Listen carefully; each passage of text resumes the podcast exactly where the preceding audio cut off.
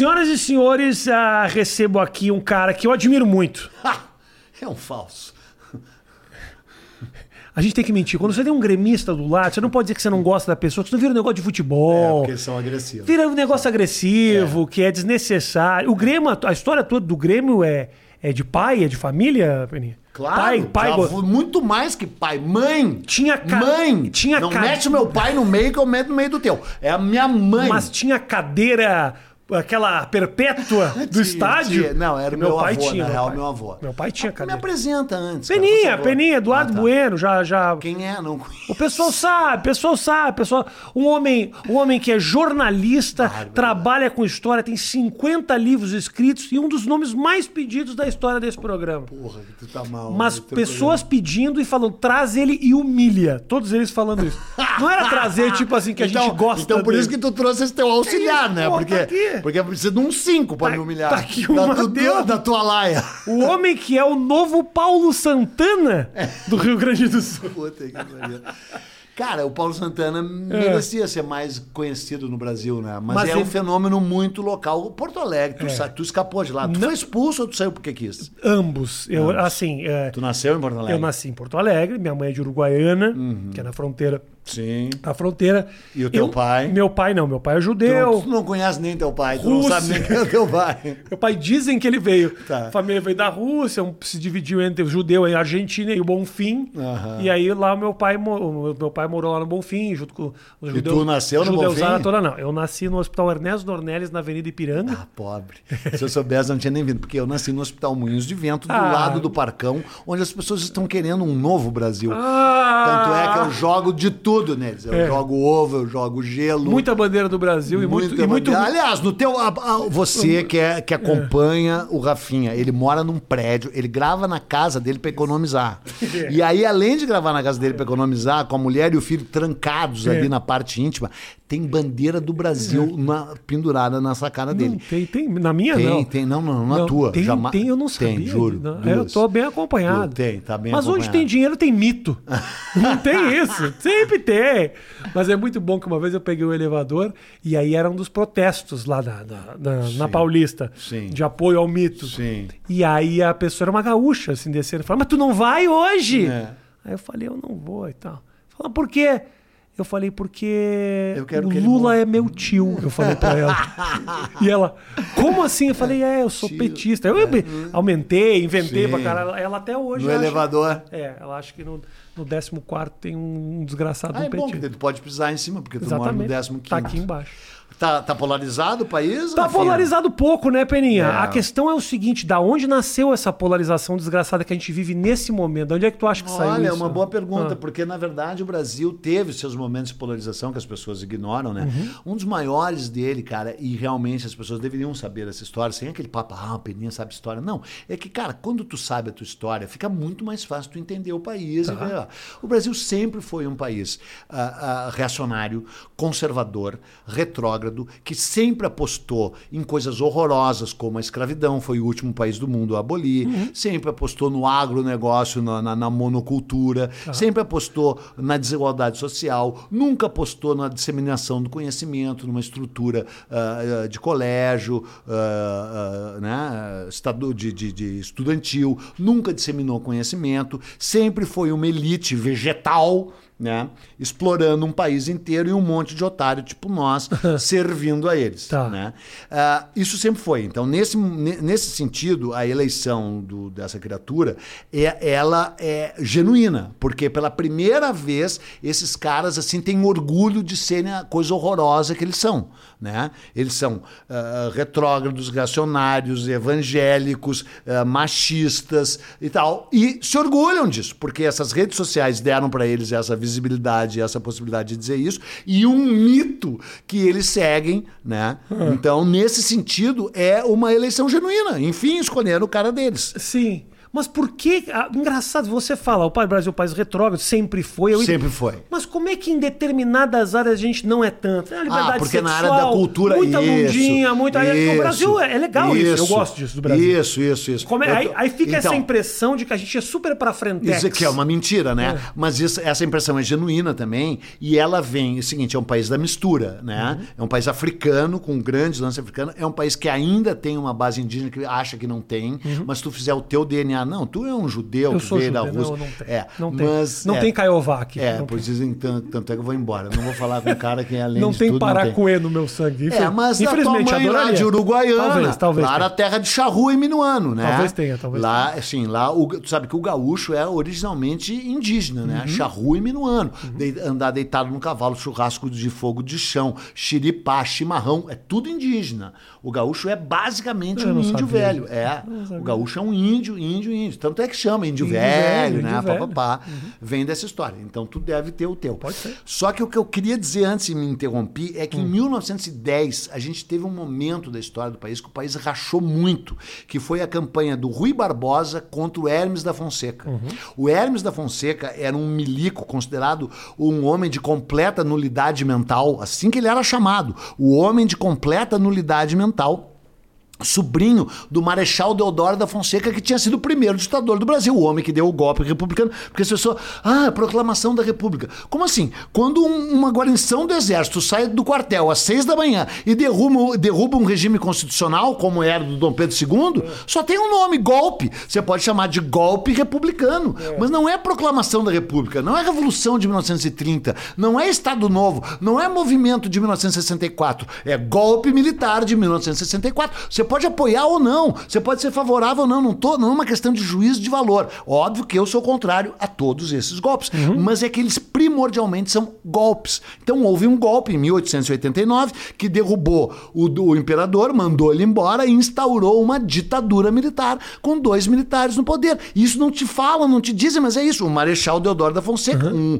uma perna torta, outra seca, que nem dizia minha mãe, um débil mental, e o Floriano Peixoto, um cara perigosíssimo, perigosíssimo, que foi um ditador horrível que ainda invadiu Florianópolis, que não chamava Florianópolis, matou todo mundo, fuzilou, fuzilou pessoas na ilha de Inhatomirim e como punição botou o nome Florianópolis. E esses Catarina ainda usam o nome Florianópolis. Seria que nem Porto Alegre se chamar da Alessandrópolis, entendeu? Eu matava, eu matava. A minha cidade não vai chamar Claudiomirópolis, não, Não. não, porque é um castigo. Figueirópolis. Figueirópolis. E aí, aí o, o, o, o, o Floriano, embora fosse um ditador, ele não deu, ele não era continuista. Ele permitiu que houvesse eleições. E aí foi eleito o primeiro civil aqui de São Paulo, Prudente de Moraes. Não vou contar todos os presidentes, Tá. mas daí virou a tal República dos Bacharéis. Os caras, os Mauricinho, Gomadinho, tudo defendendo o cafeicultor, tudo, mas tudo neoliberal, tudo federalista, economia neoliberal, papapá, papá, parecia tudo muito bem.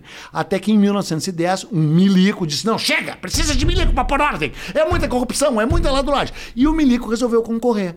E o Rui Barbosa, que evidentemente tu já ouviu falar, embora tu te interesse pela Marina Rui Barbosa, Sim. Muito. Que era um gênio, gênio, né? Que tinha uma biblioteca de 80 mil livros. Eu sei que tu não tem nem oito. Eu tenho, tem... eu tenho algum. É, é é mais DVD, é mais O DVD. pessoal, tô olhando aqui, só tem DVD. o Não é cara não tem DVD. nenhum livro na casa Não é dele. DVD, tem um ali, Aliás, eu quero abrir um parênteses. Pra que, que serve esses podcasts? Tem conteúdo em podcast? Eu- As pessoas- agora comigo tá tendo. Porra, tamo- Com o tô- eu- Haddad tá tendo. Com o Ciro tá Não, tendo. aqui tem, aqui tem conteúdo. Tem conteúdo. Eu juro pra você. Mas aquela porcaria daquele flow, não, né? tem Os caras conteúdo são meus amigos, porra. Como Não tem teus como. amigos, antes da gente entrar no ar, tu tava detonando Mentira, eles, Gavinha. Matheus. Matheus. Pô, tu tava chamando- dizendo que o cara era uma bicicleta sem roda, o tal Monarca. Não não falei nada disso. Porra, Rafinha. Monarca é o nome do cara, falou, velho. Não, não falou. Não falou, mas pensou. Não falou, mas eu sei que pensou. Vou te falar uma coisa, Hum. esse negócio do Flow é basicamente a semente de tudo que tá rolando dos negócios Sério? do podcast. Eles começaram inspirados muito lá fora, no Joe Rogan, que é um podcast que eu fui, que é o maior podcast do mundo, de um comediante americano. Eu fui nesse podcast. E eles aqui começaram essa história que virou um negócio. Tá, então, E o nosso, po- podcast, o nosso papo aqui vai ter uma hora, uma hora e pouco. Tá. Lá, Ah. Lá, Três boa horas. sorte que tu não Tá. sai mais. Então, eu é posso fazer uma privado. pergunta? É cárcere privado. Posso fazer uma pergunta de verdade, verdadeira? você quiser. E eu, daí eu quero que tu responda, eu quero que a gente discute um pouco isso. Sempre. Cara, eu sou um homem de letras, sério. Eu sei que eu não pareço, mas eu sou um cara que lê e Eu não escreve. diria isso, encontrando sem te conhecer, eu não diria esse cara é um homem de letras. Não diria. Não diria, Não exatamente. Mas eu sou. Uhum. Eu já li mais de dois mil livros na minha vida. Eu escrevi, tu falou 50, mas eu escrevi 36. Tu aumentou 14. Você quer saber mas tu- quantos eu li? Dois. Ah, isso é um- dois, os dois é bom, da- né? Não, não, só um pouquinho. Mas não são apenas dois. Ah. É Xisto no Espaço e Escaravelho do Diabo. Coleção Vagalume na veia. Pensei que era dois mil. Não, não, não. Puta que pariu. Bem que eu achei que eu não conseguiria chegar tão baixo de ser lido pelo Rafinha Não, Bastos. não, não, não. Bom, falando Qual é- sério. qual é a pergunta? Falando sério. A pergunta é o seguinte, cara, o- um país se faz com informação, Uhum. com educação, com conteúdo. Aí surgi- surgiram várias coisas que impedem as pessoas de ler, que nunca foram muito letradas no Brasil. Daí tem as séries da Netflix, Sim. tem a porra do computador, tem as redes sociais, tem o YouTube, que já eram assédios ah, suficientemente envolventes para a pessoa, em vez de ler, ficar vendo estas merdas. Uhum. É difícil, é difícil concorrer com o Homem-Aranha. Exatamente, Muito é difícil. Aí surgiu uma nova coisa que é chamada podcast, que graças a Deus eu nem mal sei o que, que é, nunca fui, nunca vi. Inclusive não sei por que, que tem câmera nessa merda, porque todo mundo me falou que é de ouvir, que as pessoas ouvem essa merda. Agora assistem. Agora assistem. Agora assistem. Sim. É. Em busca do quê? De diversão? é isso que eu quero saber. Olha, eu acho que eu preciso fazer uma pesquisa mais aprofundada. Mas, basicamente, o que é. Eu sinto que as pessoas procuram dependendo do convidado. Então, por exemplo, assim, a gente dá- faz um equilíbrio. Segunda-feira a gente botou um cara do Um YouTube. idiota chi- e hoje trouxe eu. Um, um idiota eu não diria, mas um cara que era mais da, da diversão. O Chikungunya, que é dos Desimpedidos, que é de um canal legal pra caralho. Sei. A gente discutiu, falou merda pra caralho. Trago você um pouco de informação. Tá. Provavelmente na sexta-feira é um papo com o Mandetta, um papo com- sobre Pô, política. legal. Então, assim. Tu, tu vai, tu é a terceira, tua terceira via. Eu né? vou longe. Mandeta é a tua terceira Não, não, via. não. Ele e porque que é. sabe que tem a Ele terceira diz que é. via Que tem o terceiro olho em Porto Alegre, que É, é, o ele- Eduardo Leite. Né? Ele diz que. que feio. Quer Não, vir aqui. porque o terceiro olho é aquele olho daqui, do sei, olho todo vidente, o olho da testa. Quer vir aqui, mas tá muito ocupado. Depois, muito depois da, ocupado. da, da virada na, na, na, na vida, aí tem muita. A agenda tá muito lotada. Não, não conseguiu Tu vai marcar. votar nele? Eu não vou votar nele, mas cá entre É, nós, assim. é. Vamos conversar então. Vamos conversar, Esse é um então. assunto importante. Esse é um assunto importante. Governador do Rio Grande do Sul vai publicamente assumir a sua identidade, dizendo sou É. homossexual. Legal, não, não foi legal? Eu achei absolutamente do Então, caralho. também, Além do mais, também. porque eu sei da onde eu vim, que é o Rio Também, Grande do Sul. exatamente. É e um ele de Pelotas ainda lugar por cima. dificílimo, Exatamente, entendeu? uns machista nojento. machista nojento. texano. Pra caralho. Texano, e o exatamente. cara vai lá. Sim. Agora, Agora, tem os desdobramentos, o momento que escolheu, apoiou o Bolsonaro antes, aí Isso. escolhe uma. Tá, só que é o seguinte: política é oportunismo e, e oportunidade. Ele pode ter sido oportunista, mas também foi oportuno. Hum? Tudo bem, mas, mas corajoso. Corajoso, Por mais corajoso. que eu tô tenha- defendendo, Por tô mais defendendo. todo movimento Sim, do político, ele sim, tem um propósito. Se sim, o cara for inteligente. sim, então, assim, sim, ok. sim, foi ele, legal. Ele não, tá, ele não tá transando com homens só pra ganhar o público LGBT. Exatamente, é a identidade Se bem dele. que a melhor piada, sabe qual é? Ah, Eduardo Leite revela que é um governador gay, deixando surpresos aqueles que não sabiam que ele era governador. que ele era governador. Agora eu achei do Tu, caralho. tu riu antes da hora, estragou o punch Ah, da eu gostei, piada. porque eu, eu Ah, achei, tá, eu tu- achei que a piada vinha do leite. Aí já me. Todo de, E aí tu não quis que eu falasse eu já- adiante, porque eu posso me queimar nessas Não, coisas, você não. já fa- você já o Potter me ligou dizendo que a minha chance de me queimar com um cara de caráter dúbio que nem o teu é grande. Eu, te- eu sou um de caráter dúbio, mas eu consigo, a, depois de tanto me fuder, ter um certo controle. Entendeu? Eu consigo Hum, tá entender aonde que eu Tu posso. não tá grávido de momento, então. Não, mas eu, eu tomo, eu tomo, eu vou me dou mal, sempre me dou mal. Tu já falou horrores daquela Ah, história? Horrores, todos horrores. Foi meio ridículo aquilo tudo, né? Porque, cara, que- era uma- do que aconteceu comigo? É, Foi- claro, foi ridículo, claro. foi ridículo. Comigo já teve três ridículos também, eu escapei das três. Mas é que tu é inteligente, tu cria conteúdo. Eu não, eu, fico, eu vivo Pois das polêmicas, é é, diferente. daí é foda. Entendeu? Daí é foda. Mas eu vou terminar. Aí em 1910... Mas calma aí, o- só um pouquinho, abrindo Tá. um parênteses importante. Sim. A questão da, da- do, Sim. Do, do governador. Sim. Qual é o outro lado dessa história de ele assumir. de- ele, ele, ele, ele apoiou o Ele apoiou o Bolsonaro. é Isso é o que pega muito mal pra ele, né? Tá. Ele estava definindo, ele estava lutando lá contra o Sartori, né? E o Sartori apoiou o Bolsonaro. Né? Tá. Mas faz sentido um, Ok. um retrógrado, um colono grosso. Quando eu olho pro que- Sartori, eu não penso em outra coisa, senão um apoio ao Bolsonaro. Exatamente, É. né? Então faz sentido. E aí ele, Eduardo Leite, que estava na corrida no segundo turno com ele, percebeu que ele ia perder o apoio dessa gente horrorosa, imunda, sórdida e suja que apoia o Bolsonaro. Para mim é uma honra tu perder o apoio dessa gente. É. Do nosso canal nós expulsamos todos, nós não queremos nenhum deles lá, nós não queremos nem que eles respirem. Mas eu não sou um político, entendeu? E ele era. Só que ele fez uma opção que daí, no momento em que ele fez essa declaração, que é digna, que é decente, que é corajosa, embora eh, e oportuna, embora por, justamente por isso seja também oportunista, Aham. né? Porque né, tem tu, o teu assessor aí é meio burro, O mas ele deve Mateus- saber, o Mateus é Matheus, gênio. a Mateus é diferença entre oportuno e Ele fez oportunista, né? Essa madeira aqui foi ele que fez. Oportuno é uma coisa apropriada no momento certo, do jeito certo. Oportunista é um cara que quer levar vantagem de alguma coisa. Então, é óbvio que o lado do Eduardo Leite também teve o lado oportunista. Só que, deixa eu te dizer, né? A política é oportuna e Claro! oportunista. Só que daí, quando ele fez isso, as pessoas que, em tese, defenderiam o grupo LGBT, isso e aquilo, disse, pô, mas votou no, mas apoiou o Bolsonaro.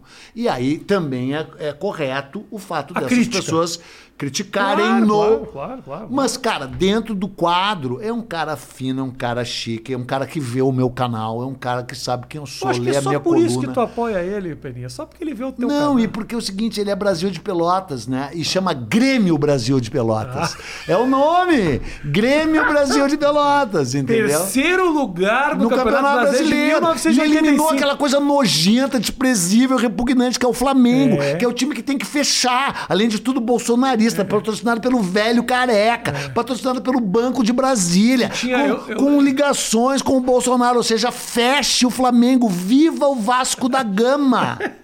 O Flamengo, eu lembro desse. E se você é torcedor do Flamengo, não é mais pra tu ouvir o podcast do Rafinha. Se tu tem coragem, dignidade, tu acha que é Flamengo, tu te desfilia do Rafinha. E se tu é colorado também, tu te desfilia porque ele convidou um gremista. Convido mesmo. Aliás, nunca convidei um colorado. Tava o Duda Garbi aqui também, que é O gremista. Duda Garbi também vem, que vem qualquer um. Se eu soubesse que o Garbi tinha vindo, eu não tinha vindo. Falando sério. Porque o Duda Garbi não é ninguém, não Eu é sei, mas É que eu nada. preciso de pessoas importantes e pessoas nem tanto. Ah, é verdade, pra realçar os importantes. Claro! Claro, tem Coitado do- lógica. Não, mas- deu nenhuma audiência do Duda zero. Não, não botei no ar ainda. Ah, melhor não pôr, cara, porque que ninguém vai assistir. Tu perguntou pro Duda Garbi como é que é a relação de extrema amizade entre ele, o Nelson Sirotsky e o Pedrinho Sirotsky. Eles têm um grupo de WhatsApp. Ah, um cara que é tem o- os patrões num grupo de WhatsApp. Ah, é, é? o fim. Tomara que essa parte chegue nele. Repercute essa merda. Isso aqui repercute. Repercute, claro que Repercute. repercute. Eu não sei se vai repercutir tanto de um, de um dia depois de você ter ido no Flow. Mas vai, vai, repercute. A galera gosta, assiste pra caralho. Mas dizem que é muito fraco o tal Flow, né? É bom, é bom. É bom? Você vai curtir. É você bom. vai curtir. E tem É que é o conteúdo? seguinte, a gente tá gravando agora e ele tá indo gravar daqui a três horas. No Flow. Vai mandar uma mensagem dizendo, adorei, os moleques são vou, bons. vou. Eu vou terminar de contar a Revolução de a Conta. eleição de Conta, 1910 porque para tu senão eu não aprender. volto. Então, eram, é, é, é, teve dois militares, Tá. foram numa ditadura militar, foi terrível. Os cafeicultores paulistas que tinham apoiado o golpe para derrubar o imperador e para trazer ah, ah, imigrantes, ficaram de cara que apoiaram um golpe, tipo gente que apoiou o Bolsonaro e disse: olha quem nós botamos. O Floriano Peixoto poderia ter dado continuidade a uma ditadura e permitiu que houvesse eleições. E aí, os paulistas almofadinhas, Prudente de Moraes, eh, Campos Salles, ah, ah, Rodrigues Alves, Afonso Pena, tudo de gravatinho, gravatadinho, tipo Dória, assim, foram se elegendo e tal. E aí os milicos disseram, não, agora já passou muito tempo, tem que ter um milico de novo. E o senador Pinheiro Machado, que é um gaúcho, assim, que é parente do Ivan Pinheiro Machado da LPM, E lançou a candidatura de um marechal milico troglodita. O cara da LPM é o cara que fazia o programa de culinária lá? Não, que ele é irmão, que Ah, tá. por ser irmão dele também é parente do senador. Entendi. São, são, são sobrinho, neto, uma coisa assim. Gaúcho. Gaúcho, bem macho. E aí. É louco eu- como o, ga- o- a- a- o gaúcho tem uma participação forte pra caramba na política do É, país. agora faz um tempo já que não tem, mas teve muito, né? Sempre pra direita, né? Sempre Não, e o Renato retrógrado. Portaluppi, que você tira o mérito do cara. Uma das Tiro, figuras porque mais é emblemáticas da política desse país. É verdade. E o, aí lançaram o Milico. E aí o Rui Barbosa, você que está ouvindo um podcast, vê se aprende um pouco. O Rui Barbosa tinha 80 mil livros. Falava uh, 15 línguas, língua do P, cunilíngua, javanês, persa, sânscrito. Não, tô brincando, mas falava inglês, francês, Aham. alemão, bababá. Um letrado, ela disse, não, não é possível. E fez a campanha civilista, a campanha civil. E a imprensa chamou da luta da pena contra a espada. Pena é aquilo que peninha, escreve, é uma pena que escreve. Sim. Né? E o outro é espada. Quem tu acha que ganhou a pena ou a espada? Se tu fosse para um duelo, tu, que tem cara meio de burro, tu vai duelar comigo, por exemplo. Tu pode escolher uma arma. Uma é uma pena, outra é uma espada. Tu escolheria a espada, porque tu é burro. Eu escolheria a pena e faria um poema te destruindo tanto que tu ia ficar tão mal, tão baixo que tu ia enfiar a espada na tua própria bunda. Não. Mas daí ele achou que ia acontecer isso e o, e o, e o, e o, cara da espada cara enfiou a espada nele. E o povo, mas é aí que tá. É. O povo votou no Milico. No Milico, ele foi eleito. Houve muita fraude na eleição. Houve, tanto é. que é um momento histórico da história do Brasil, quando o senador Pedro Machado, que era chefe da comissão apuradora de votos do Senado. Porque naquela época, muito primitivo, o voto era de papel. Não era uh, urna eletrônica né, que, que dá para fraudar, não sei o quê. Não, é o cara, esse canalha dizendo isso. Né? Era voto no papel. Era muito roubado. Muito roubado. E ele anunciou, o Pedro Machado. vou vou dizer a verdade. Vai. Ah, ah, ah, Rui Barbosa, 222.287 votos. Verdade. E são, isso tu vai conferir aí, tu vai ver. É. 222.287 votos. Ah, ah, Marechal Hermes da Fonseca, que era o candidato dele, e ele que contava os votos. o senador plenário. 400 mil votos redondos. Falou isso mesmo? Mandou isso. Depois se descobriu que era 403 mil. Mas ele anunciou 400 mil votos redondos, tamanho da roubalheira. Aham. E o cara foi um presidente desastroso, horrível, e era até pouco tempo atrás o pior presidente da história do Brasil, mas agora caiu para segundo lugar. Você considera o Bolsonaro Ah, o pior presidente da história do Pior país? presidente da história do Brasil, com conhecimento de causa, porque eu conheço todos os presidentes, eu li sobre todos eles, eu sei a trajetória deles, onde nasceu, onde cresceu, onde morreu, se deu a bunda, se não deu a bunda, inclusive nenhum deu. Nenhum tenha- deu. Ah, que eu saiba, não, mas talvez tenhamos um que em breve que sim. Esse corte, a Esse pessoa, que, a pessoa que assistir só esse corte não vai saber do que ele está falando. A pessoa que assistir só esse trecho não sabe o que ele está falando. Agora, você acha o que, que fez o Bolsonaro se tornar o pior presidente do país? Ah, não, porque é o me, seguinte. me dá, me primeiro- dá três, Três. Primeiro, acontecimentos. primeiro é o seguinte, ele, ele, ele foi um presidente já desastroso ao natural, porque ele é um despreparado, um inconsequente, um iletrado, um, um- um obtuso, né? E aí ele pegou uma pandemia pela proa. Ele, se não fosse um burro, um obtuso, ele pegaria a pandemia para si e diria: Nós vamos vacinar esse país inteiro, nós vamos combater, nós vamos vencer essa pandemia. Esse é um país que vai para frente, todo e nós, você e eu, com- estaríamos com ele nesse É. caso específico. Nós seríamos críticos o resto da vida a ele politicamente, mas nós juntaríamos a ele na, na falange da vacina, pró-vacina, contra. É a relação que eu tenho com o Dória. Exatamente, exatamente. O Dória, cara, o Dória é um desqualificado em muitos aspectos. E em outros é imensamente qualificado. E agora virou o Washington. Uhum. O Dória, inclusive, se for ele e o Dória, eu faço campanha, eu uso calça apertada. Entendeu? Se bem que eu não posso, porque eu, eu sou muito, ah, muito grande nos meus órgãos sexuais. Muito né? sacudo? Muito. Acho que você é mais sacudo. quer que eu te mostre? Ah, não, não, deixa Tá. assim. Uma, uma- um sacudo ou. Não, mas sendo. a pessoa- Não, pega, não pega, não, Não, pega. dá pra Ele não, ver. não, não tem zoom. Ah, então tá. Não dá pra ver. Nem pinça. não tem. Não tem uma pinça tem- olhar. O que mais? Vacina, cagada Vacina. na vacina. Vacina. A, a, a posição dele de, Ah. de atacar as instituições desse jeito rasteiro e vil. É. O, o, o judiciário brasileiro é passível de críticas? Muitas. O, o, o STF brasileiro é uma coisa venerável? Não é. Temos problemas, desvãos, desvios, eh, zonas sombrias no STF? Temos. Né? Só que é o seguinte, tu afrontar o STF, né? Em, em num momento em que uh, tínhamos Donald Trump nos Estados Unidos, Putin, na, na, na, na grupos de direita querendo uh, concorrer às eleições na Alemanha, grupo neonazista, grupo neonazista na França, aquela Le Pen, entendeu? Tu abalar as instituições que são a base da democracia é um equívoco brutal. Aí tu te vincula ao centrão. Ele, se, ele sempre foi do centrão, né? Mas, então, o centrão não vou falar porque é uma coisa política. Eu quero falar do ataque a, a, a, negacionista à ciência e à, e à vacina, do ataque às bases da instituição, da, de, instituições democráticas, Democrático. das quais fazem parte o próprio legislativo, evidentemente, uhum. a imprensa. E a, a imprensa tem problema? Tem. A imprensa é maravilhosa? Não é maravilhosa. Mas daí tu enfrentar desse jeito, assim, a imprensa com fake news, uhum. entendeu? Criar grupos, gabinetes de ódio de fake news. Pronto. E aí o terceiro vertente, embora para mim tenha a quarta que eu vou falar.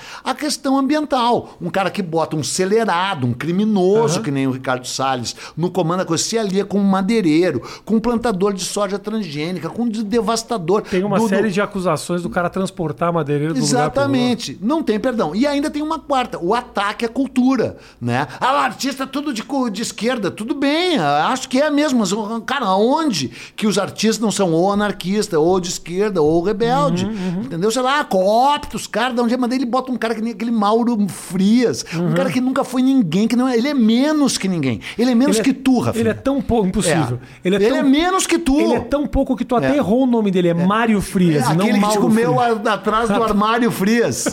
né? Conhece o, é. o, como é, o Mário Soares? Que Mário Soares? Aquele que te comeu atrás do Armário Soares.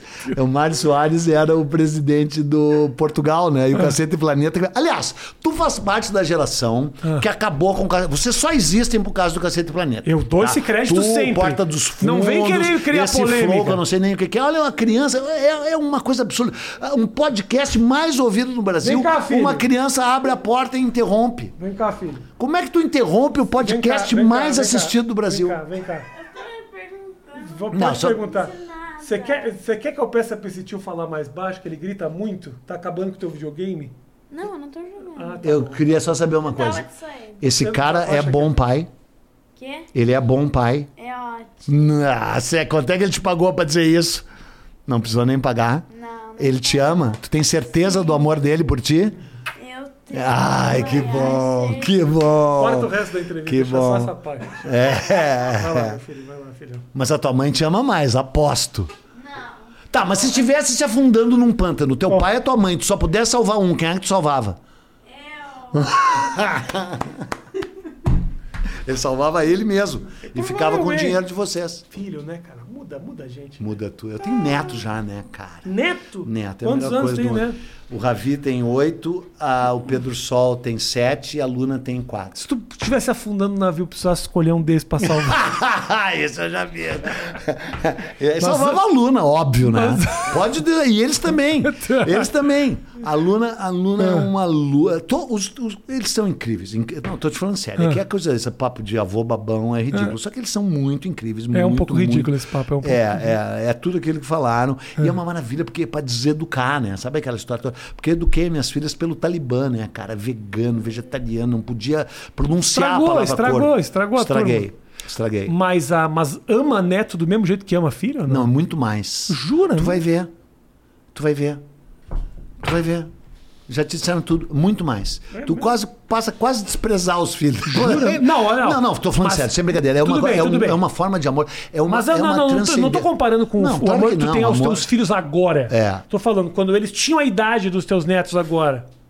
Aí amava mais os filhos, Não, né? não, não. Acho que ama mais o neto, sabe por quê? Porque, te juro. Acho que tu porque... não amava muito teus filhos. Não, amava muito, muito enlouquecido de amor, não, não podia caber mais. Mas é que daí os netos, tu só ama e não tem que trocar fralda, não Sim, tem que não, não é tem nenhuma responsabilidade. Tua única responsabilidade, eu sei que é clichê, é verdade, só que é verdade, é deseducar. É. Não pode, pode. Meu oh. pai falou que não pode. Pode doce sim, pode sim. Doce, doce. Então, eu, tomara que chegue lá na Flora Mãe do Pedro Sol. Vai chegar, vai Ela estava dizendo assim, eu fui pra praia com o Pedro Sol, que tem sete, mas ele tinha seis. Uhum.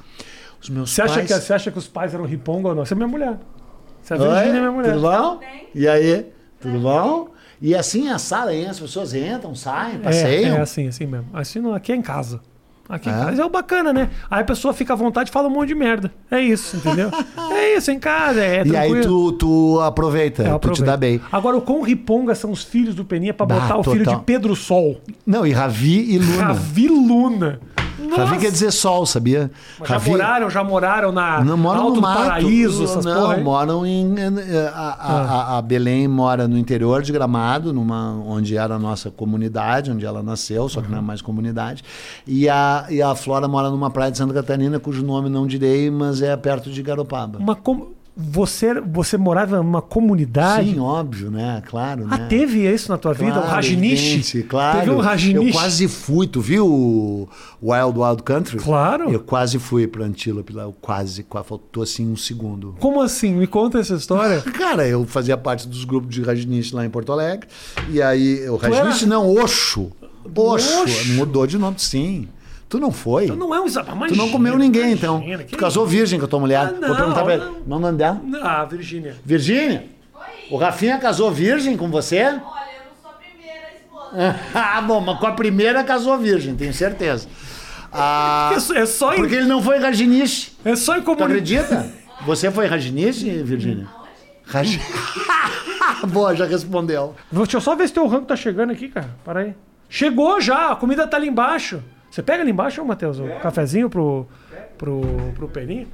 Peninha, pode, pode checar as mensagens, não tem problema. É, porque a Fica à vontade. fulana que eu cancelei a reunião tá... Tá, tá chateada? Não. Falou que tá tudo bem. É que é o seguinte, o Peninha achou que era 30 minutos aqui.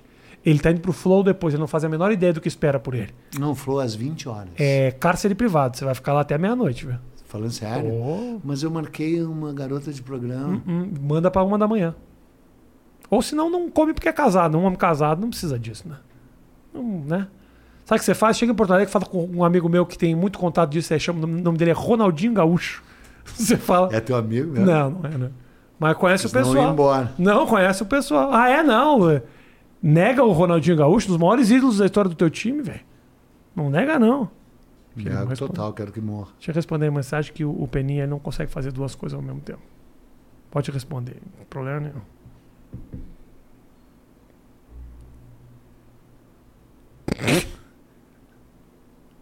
Mas às quatro eu vou ter que falar. Então não tem ela. problema. Sabe que isso aqui tudo entra, né? Claro. Não corta nada. Não, Não, eu deixo. que não, lógico, mas tu não corta tipo Chicão Tofani aqui, É. sabe? Que eh, não Ah, corta. Chicão Ela quase morreu, né? Como de Covid? É, Não, não era. Deve ser mito, né? Mito. Ali é mito, né? Ali é. claro, medo, medo. Coisa que eu queria te perguntar. A semana passada eu tava vendo umas. ah, uns dois meses deu aqui em São Paulo. Peraí, uma- peraí, eu só queria deixar registrado, essa parte tem que ficar no ar. A única coisa que eu pedi nesta bosta desse podcast É foi um limitado. café. É. Um café. Eles não me deram um café. E posso te dizer outra coisa para ver quem tá certo e quem tá errado. Ah. Eu já gravei mais de 150 pessoas. A única pessoa que exigiu alguma coisa foi o Peninha. Então quem que tá errado nessa? Não sei. Porra, como tu é chinelo. Tu, Mas o café caras tá não- chegando. O Matheus foi buscar o teu café. Ah, bom. Tá chegando aí. Espero que sirva de joelhos. Esse Matheus é teu empregado. É gente boa pra caralho. Mas é Faz empregado. um monte de coisa suba- comigo. Mas é subalterno. Não, não, não é Tu subalterno. manda. Parceiro, parceiro. Não. Parceiro. Tu, tu, não. Matheus tá em tudo Não, comigo. Tu tem todo o jeitinho, tipo eh, o Felipe Andreoli, Tu tá- assim, gente que acredita em hierarquia, que é Tá superior. muito enganado. Ele, inclusive, ele manda na mulher dele, bota a Rafa Brits não tem a como, porque trabalhar. ela agora tá dando palestra, ela ganha muito mais que ele. É, e ela é gremista. É, hoje em dia, tipo, ela tá faturando Ela tá, muito. é. Ah, negócio de coach. Coach. Aham. Ela ensina aqui a aguentar o Felipe Andreoli. Isso. Ah, ela ensina ele a aguentar o Felipe Ah, Andreoli. palestra. Vai chegar nele isso. Chega, chega. Felipe assiste. É. Deixa eu te falar. Hum. Duas, três semanas atrás deu uma treta aqui em São Paulo. Os caras botaram fogo na estátua do Borba Gato. Essa história das estátuas e dos monumentos antigos que representam outros momentos da história do país. E aí o pessoal agora quer derrubar porque, porque afinal de contas, era, era um líder que matava pessoas e era assassino e é o chacina. Como é que você vê essa. Não, veja o seguinte, o tal Galo, né? Ele foi, lá e pôs, ele foi lá e pôs fogo no coisa. Por que, que ele não foi pôs fogo no Palácio Bandeirantes? Então chama Palácio Bandeirantes, né? Então vamos mudar o nome Palácio Bandeirantes, Ah. né? Isso era para pôr fogo num lugar, quem sabe se Palácio Bandeirantes não seria mais apropriado. Sim. Eu virei defensor de Bandeirantes, né? É uma, uma coisa ridícula. Por não, quê? Porque eu fui defensor- não, exatamente, porque eu ataquei, ataquei a destruição da estátua. Porque é o seguinte, cara, iconoclastia nunca deu em nada. Iconoclastia, tu é burro. Ícone Sou quer dizer burro. Estátua. sempre- Clastia sempre- sempre quer explico. dizer eh, tipo uma fobia. Uhum. Iconoclasta é o cara que derruba um ícone, um ídolo, uma pessoa, pode ser humana. Olha aqui, pessoal, chegou a única coisa que eu pedi para participar desse espetáculo dantesco. Aqui pediu, Um levou. Aqui pediu, levou. Eu gosto, eu quero um cafezinho também. Que merda, pensei que os dois eram para mim. Mas é bom ou não E é? a- bom. Tem três ali, ó. Dá porque mais um. Não, não, imagina, deixa Que pro desde, pobre. que o, desde que o Peninha largou. Desde que o Peninha, Peninha largou a heroína, ele precisa de muito café. Já pra- usou heroína? Nunca usei. Tu Só não usa fumei drogas. maconha uma vez, fiquei. fiquei... Tu não usa drogas. Eu não sou das drogas, não. Tu nunca usou Não drogas. sou muito, não. Maconha uma vez só. É boa história. E fiquei chapado durante Maconha- 14 dias. 14 dias drogado. Eu vi num podcast de um cara careta ainda por cima. Isso. Só podia ser colorado. Careta, Rafinha. eu sou Não, tu tá careta. falando sério O mesmo. caretaço. Com toda aquela onda que tu fazia, aquele espaço Nunca- que tu ocupou de rebelde na Mas TV nunca, falei, tatuado. mas nunca falei que essa rebeldia minha, que é genuína, acompanhava entorpecentes. Não acompanha. Eu era atleta, jogava basquete na Sojipa. Tu é um ser desprezível, Eu sou um coitado. Eu sou um coitado. Onde é que eu vim me meter? Foi a minha equipe que me mandou aqui, o Coitado. Marcelo Madureira. Voltemos às estátuas. É. Ah, o... Mas daqui a pouco nós vamos para as Primeiro- drogas ainda. Daqui a pouco nós vamos para as drogas. É, é mais difícil esse assunto Ah, pra tá mim. Eu já mudei. Eu já falei com muita franqueza, falo ah, tal. Quero recomendar para as pessoas o maior filme que eu vi nos últimos Aí eu cinco achei que anos. você ia recomendar uma droga. Fanta- Também. Hum. Fantastic Fungi. Tu viu? Fa- Sobre Não. os cogumelos mágicos. Tu tem que ver. Fantastic Fungi se chama Fungos Fantásticos. Uhum. Tá. A história dos cogumelos, todos os cogumelos, não é só os cogumelos alucinógenos. É uma coisa muito, muito. Legal. Fantastic Fungi. Para de ouvir podcast. Se não vai Não. ler um livro, vai ver. Não, Espera ouve. acabar aqui. Espera Tá, acabar. É, aqui. espera acabar. não ouve o Flow. Não ouve o Flow. Ouve esse aqui. o, o, esse aqui. Vocês são melhor que o Flow? Eu Por quê? não- não- Três motivos pelos quais vocês Eu são não melhor acho. que Eu o acho Flow. o Flow melhor que a gente. Ahá! Por favor, poderia Eu repetir? acho, eu acho o Flow melhor que o Mais Que Oito Minutos. Valoriza o que é teu, Eu acho, eu gosto do Flow. Eu não assisto o Rafinha Bastos, eu assisto o Flow. porque você já tá fazendo, você não precisa assistir. Mas na hora de As escolher... pessoas não ouvem podcast, elas assistem, é isso? Não Mas serve, que não tô ano tu brincando. parou, Peninha? Não só um pouquinho, tudo, Peninha. Tudo, eu parei. Peninha. Eu não tô brincando, eu parei. Eu Peninha, parei, Peninha, eu parei em 1980 nesse Parou coisa de- mesmo. mesmo, e me Tu orgulho. tocar fita na porra do teu carro. Quer Tu dizer, toca a fita. Tá tudo errado. Toca fita. Parou, a pessoa não precisa Toca mais fita. ouvir só. Ah. Hoje a pessoa também assiste. Porque- Como? Porque tá, tem que essa porra dessa... Mas assiste aonde? Não- em casa e senta. Pra assistir essa conversa. Essa conversa. Tem gente nos assistindo essa conversa. Mas muito. No YouTube. Muito. Então, a pessoa, é uma- aqui, ó. a pessoa é um debiloide. Vou te mostrar. Não, um debiloide. Se você tá assistindo, Aqui, é ó, um olha aqui, ó. Deixa eu mostrar pra você aqui, ó. Nós, ó, aqui, ó, a pessoa assiste assim, ó.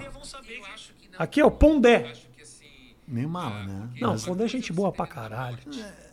Todo mundo é mala pra ti. Quem é que é legal, ô Peninha? Pô, quem é que é legal? O Vic Muniz é legal, o Pedro Corrêa do Lago é legal, o Walter Salles é legal, o. o Só gente chata, A Adriana Varejão é legal, o, muita, o Eduardo Bueno é do caralho, Ah, Eduardo Bueno. a tá- Eduardo Strebe é legal. a- Ela eu acho. Eu também. Acho ela mais. Ai, quase derrubei tudo. É lá do, do sul, lá. O sul tem gente legal pra caralho. Quem não é legal? O Potter não é legal, o Potter- Fetter não é legal. Tudo cara legal. Não. Tudo cara legal. Já me deram muito dinheiro pra participar dos meus projetos. Não, o, o, o, o Pondé é um cara importante, legal. Quero então revelar. Só que é o seguinte, cara, tem uma coisa de rempli de soi-même, Uhum. sabe? De cheio de si, de arrogância. O país não precisa de arrogância. Não precisa daquele charuto dele fumando, ele não precisa dele cagando regra. Eu sei e ele não disso. precisa dar aquela resvalada pra direita dele. Mas sabe- A direita nunca deu nada, mas eu quero ser crítico. A esquerda, sejamos. Eu sou, sempre fui. Eu sei Sempre disso, fui. Peninha, mas deixa eu falar uma coisa. Da Ah. mesma maneira que ele lucra com o charuto, tu lucra com eu sou historiador descolado, eu sou professor, entendeu? Eu digo que eu nem Ganha historiador com isso. sou, eu sei da que puta, eu historiador com Tu Y. não pode dizer isso. Jornalista que fala de história, de escola. Então, assim, todo mundo tem o seu dólar. O dele é o charuto, o. Charuto sem selo. O colete. Charuto sem selo, Entendeu? charuto sem selo, charuto sem selo. O teu é sou descolado e veja só como eu falo de história de um jeito bacana. Sou teu professor de cursinho. Quer dizer, Entendeu? Cada um lucra do seu Teu jeito. professor de cursinho é um débil mental. O que eu vim fazer aqui nesse lugar? Só podia ser colorado. Volta pra estátua. Estátua, Borba A Gato. estátua, Borba Gato. Tá, primeiro que o cara queimou a estátua errada. Tá? Porque Por aquela estátua. É, porque aquela estátua ela é tão ruim, tão ruim que ela é boa. E ela é tão ruim, tão ruim, porque eu tinha um propósito. O Júlio Guerra fez uma estátua de ladrilho e de, e de eh, pastilha. É horrível. aquilo. Então, para confrontar a estatuária de mármore e bronze, que essa sim elevava o Bandeirante. Ele fez um Lego, ele fez um. é, é, parece aquela Playmobil. É muito ele fez feio. um Playmobil antes do Playmobil. É muito feio aquilo. E além de tudo, e ele fez debochando de bandeira. E quando ele foi entrevistar, ele, foi, ele fez em 62, 1962. Em 1963, ele deu uma entrevista para Folha e a pessoa disse para ele assim: ouve, o animal. Se tu que faz isso não tá ouvindo, como é que tu quer que as pessoas em casa ouçam? O Peninha tem problema Ah, verdade, com foco. ouvindo. É. Foco. Ah, ah, foco, ah. Peninha. Borba Gato. Borba Gato, em 63, a Folha entrevistou ele e disse: é sua obra de arte. Sabe o que ele respondeu? Quem te disse que é uma obra de arte? É do caralho um cara que chama a sua obra de arte, e com- de, de indaga, pergunta. Quem te disse que é uma obra de arte? E surgiu a, a- a- a acusação maravilhosa de que não era um monumento, era um monstrumento. E pegou. E todo mundo acha a estátua mais feia do mundo. Pois eu acho linda. Eu e o Petkov, que é outro que não é mala que nem o Pondé, Antônio Petkov, aquele pintor que fez uh, umas escada colorida. Tu já viu? Um pintor que toma muito LSD e pinta, tem 80 anos Ah. de idade, que foi quem me recomendou o filme Fantastic Fung. Tu é ignorante, mas o Eu sou- Petkov eu sou foi, um, foi um pintor. Ignorante eu não diria, eu sou limitado. É limitado, diferente. limitado. É, é verdade, sabe? É muito pior. Porque o ignorante é o cara que não sabe, ele É. ignora. Mas ele tem possibilidade de aprender e saber, lendo, estudando. Não. Mas o limitado É o que não vai o cara que tenta e aí para, chega ali no momento e Não para. vou atrás, não vou atrás. Sou limitado. Eu tenho. É isso. Tá, e aí os caras derrubaram essa estátua. Uhum. E além de. Derrubar, não, queimaram, entendeu? E é ainda nesse caso queimaram errado, porque o Borba Gato não foi caçador de índio. Não foi caçador de índio. O caçador de índio, a FU mesmo, foi Raposo Tavares, Fernão Dias, a, a Manuel Preto, que foi o maior de todos, que nem estátua tem, que é o cara que destruiu as missões no Rio Grande do Sul. Era o seguinte: tinha três grandes missões, tu nunca ouviu falar na tua ignorância, mas é Já, verdade. fio- já, já soube, mas é um saco. O papo das missões do Rio Grande do Sul é um saco essa não, história. maravilhosa. Vê, um- um vê no meu canal que tu vai curtir. Mais um Tu viu o filme A documentário. Não, senhor, eu então vamos conversar o seguinte. Tá, vamos eu sério. sou limitado. Tá. Mas tu é um cara que precisa de muita criatividade. Pouco criativo. Porque quantos documentários das missões já não passou na RBS Mas em toda o meu essa é vida? melhor de todos. A TV Com fazia um sobre as Meu é o missões melhor. por semana. Veja o meu episódio Destruição das Missões, Criação das Missões e Destruição. Tu viu o filme A Missão, falando sério? Vi. agora? Pô, o filme era do caralho. O Robert De Niro faz o lembro. papel de um quê? De um bandeirante, só que não chamava bandeirante. Sabe como é que chamava na época? Paulista. Paulista era ofensa. Era ofensa. Paulista, lá vem os paulistas, significava lá vem preadores de homens, destruidores de obras. Esse era... Então, nesse sentido, você discutir os bandeirantes, qual foi o papel, é muito importante. Só que você não vai discutir queimando, porque quem queima e destrói estátua é o Talibã. Quem queima e derruba estátua acaba depois queimando e de- derrubando o livro. Quem queima o que não concorda acaba tendo que concordar com quando queimam o que tu concorda. Aí o cara vai lá e quebra a placa da Marielle, picha Marielle, e aí tu vai dizer, pá, picha a Marielle, que são os escrotos, inclusive muito mais escrotos que o Paulo Galo. Não se compara, não quero comparar o Paulo Galo com os caras da Marielle, mas o princípio é o mesmo.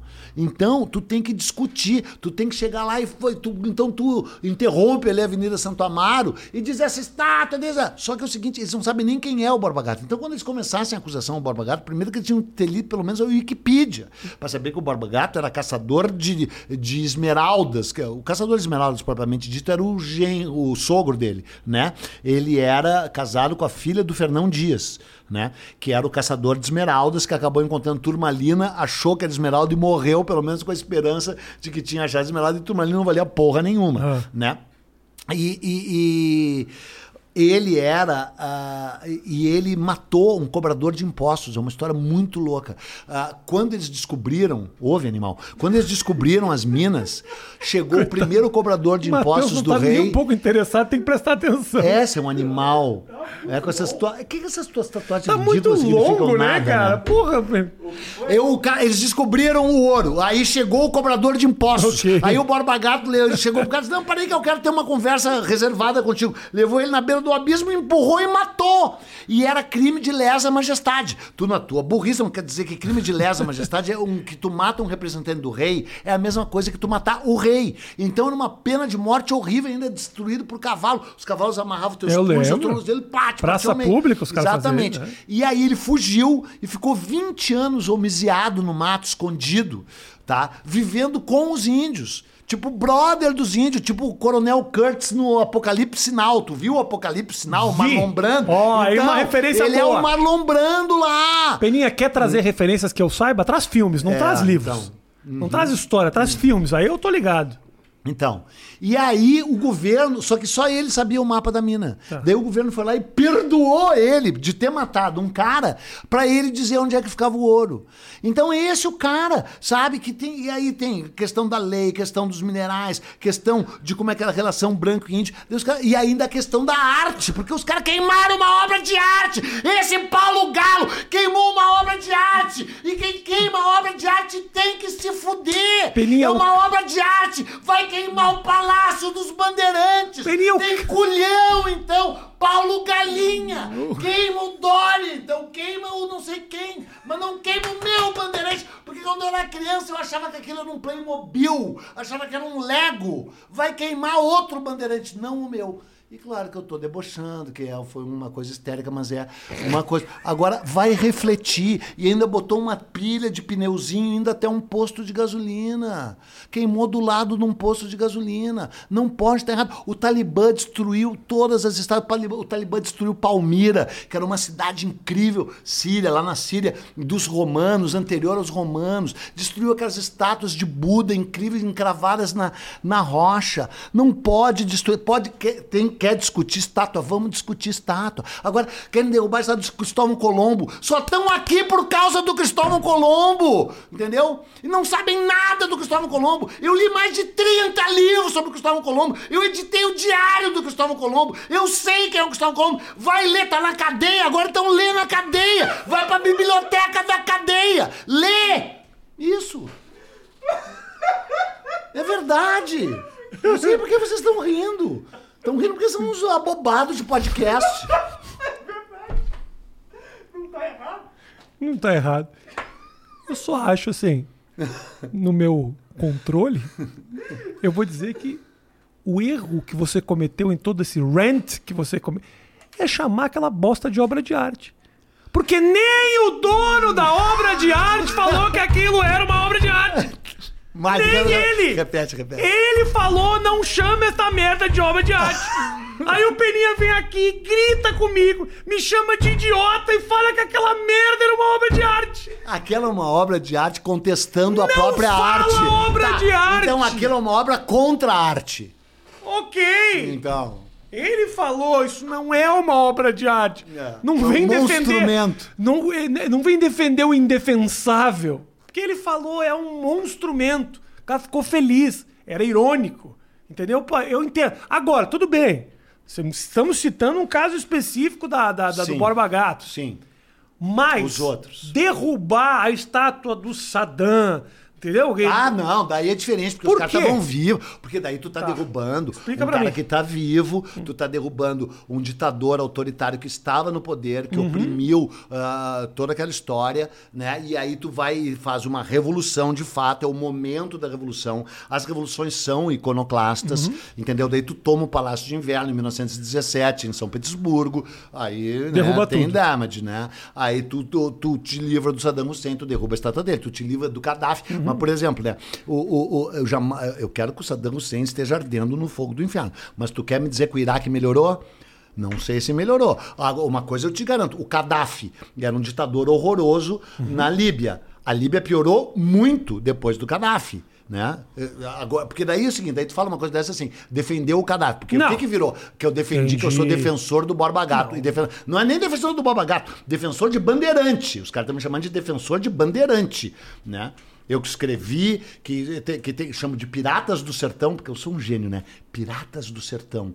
Eles vagavam à deriva pelo mar de morros. Hein? Puta que pariu, é Posso- foda. Eu, achei, é gênio, ah, né? eu, eu acho que seria melhor Beduínos do Sertão. Beduínos Fica- do sertão. fica pra você É porque aí. tu é um preconceituoso, um cara- nojento. eu sou um cara criativo, é É, não, porque tu é um judeu horroroso que acha que beduíno é árabe inimigo de ti. Não acho que é inimigo. Acha, São apenas homens daquela os região do beduínos. mundo que andam pelo deserto. Só isso. Não tô dizendo Então, a etnia. só que não eram pirata. Não, Não, não era eram pirata. pirata. Não era E- pirata. então, e esses eram pirata. E essa parte tu vai manter. Mantenho. Pra acabar contigo. Você acha? Eu acho que o cara. Viu o pessoal de Israel? Aliás, viu o pessoal do o- o LP? Os caras.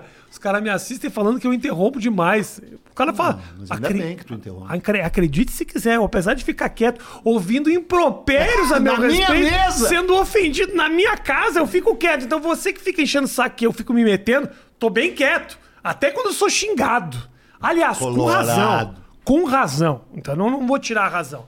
Porque eu sou um cara relativamente limitado. Que mais que perguntaram que, que não, não que eu perguntaram soubesse? muitas coisas, mas tem coisas que eu quero saber, Pedro. Ah, tá. Fala tu. Não, é, ignora. Não, é o seguinte, nós vamos ignorar as Não. tuas. Porque se tu é uma pessoa capaz de mandar pro Rafinha uma pergunta não, pro não. Rafinha fazer, Tem pergunta. tu deve ter algum de, do Calma problema. aí, tem perguntas boas. Tem? Tem, tem perguntas. Eu quero Não duas, acredito. duas coisas que eu quero saber. Primeiro, Eu queria. esqueci o nome da bobagem. Mateus. Uma bobada chama Mateus. O pai deve ser ler a Bíblia. O Mateus é. É, é, e o tem, irmão é o Lucas. Tem igreja, tem igreja. É- é- Deixa eu o João. Isso é um evangélico. Todos ainda. eles. Deixa eu te falar.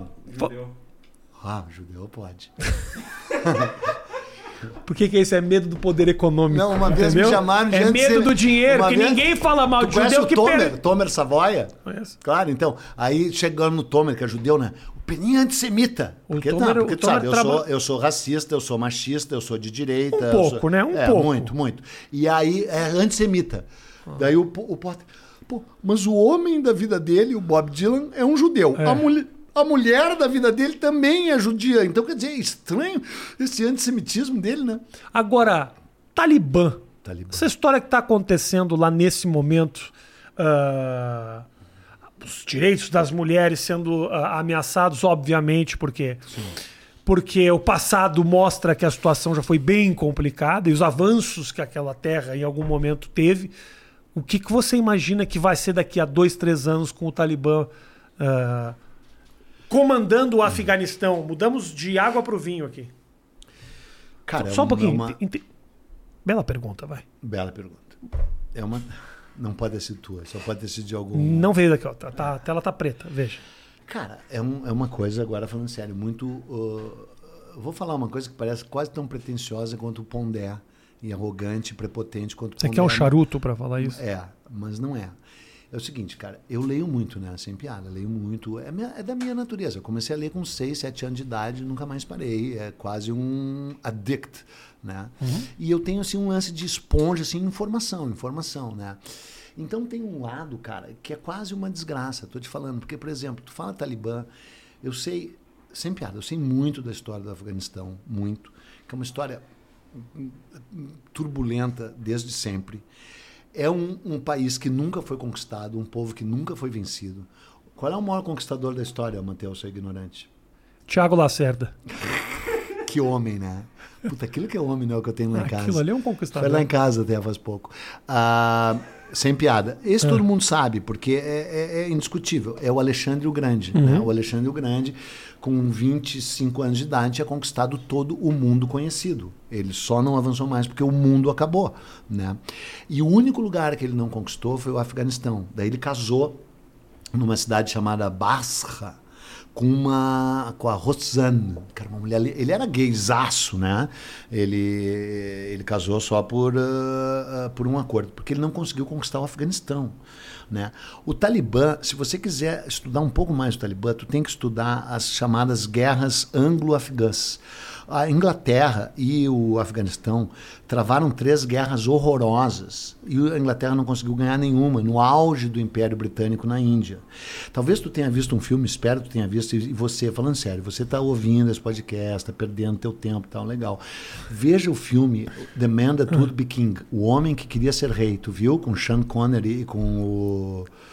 Eu o Homem sei- que Queria Ser Rei, do John Huston. Eu sei que filme é esse. Cara, é um filme incrível. É- Apesar de achar que o Sean Connery não encaixava muito no papel. Não, até que encaixou. É que o outro cara é o. Me deu um branco agora, que é muito melhor que ele. Eu sei que ainda, filme você tá o- falando. É. É Fala sobre baseado- esses conflitos lá no meio do deserto, essa história toda, É, de a, é, a é. dificuldade do relevo, essas É, coisas. né? exato, exato. É, é- é- é os caras que eh, são dois soldados britânicos desertores que ouvem o relato de um cara que voltou de um reino ah, ah, escondido nas montanhas do Afeganistão, que existia, Bazaquistão, Cazaquistão, uma merda dessa. Uhum. Tá. E aí chegam lá e viram reis. Entendeu? Só que depois, obviamente, são decapitados. É uma história do Rudyard Kipling, Kipling aquele que escreveu Mowgli, que escreveu, sabe, papapá, aquele escritor que escreveu Mowgli, Uhum. né? Que era um escritor inglês que morou na Índia, acho que até nasceu na Índia, que veio pro Brasil, inclusive. E aí, ah, ah, então, desde esse filme que eu vi, com, sei lá, 15 anos de idade, eu sou pirado no Afeganistão e do, do tal. E aí, o Talibã, ele foi criado pela CIA, tu deve saber, né? Em 1984, Sim. Teve a invasão russa do Afeganistão em 1990 e a CIA assinou a tal Operação Ciclone. Aliás, quem assinou foi o Jimmy Carter, o presidente que tinha fumado maconha e que era que gostava do Bob Dylan, né? Era tipo um peninha. Tipo um peninha. E tipo o Obama, né? Que ama o Dylan e etc, né? Fumou e tragou. E aí, ah, e não o Ronald Reagan, aquele canalha, aquela coisa imunda, repugnante, desprezível, ainda bem que morreu. Uma morte bem ruim. Porque é o seguinte, eu desejo a morte. Eu desejo a morte, boto o olho, torço quando eles morrem e vibro quando eles morrem. Quando morreu o Reagan eu festejei, quando morreu o Médici eu festejei, quando morreu a Margaret Thatcher eu festejei, mesmo, assumo e digo. Coração bom você tem. Coração bom. Na facada. É, Na facada, tava torcendo ou não? Inclusive, você que tá ouvindo, faltou a viradinha. Ah. O, o- o- vou contar uma boa que envolve o time dele. Quando o time dele passou a maior vexame da história da humanidade, que perdeu Mazembe. lá pro Mazembe, eu festejei 10 dias. E festejo o Mazembe Day até hoje. 10 dias ininterruptos. E aí minha filha olhou para mim e disse: Pai, como pode caber tanto ódio num coraçãozinho tão pequeno quanto o seu? É porque o ódio dá é zipar. O amor se expande, mas o ódio ele É. se retrai, entendeu? É. Então eu tenho muito ódio aqui dentro. Tá. Tenho mesmo, tenho, tenho de verdade. Eu não tenho ódio na real quando eu entro numa vibe espiritual, não tenho. Tá. Perdoo até, talvez até esse aí, né?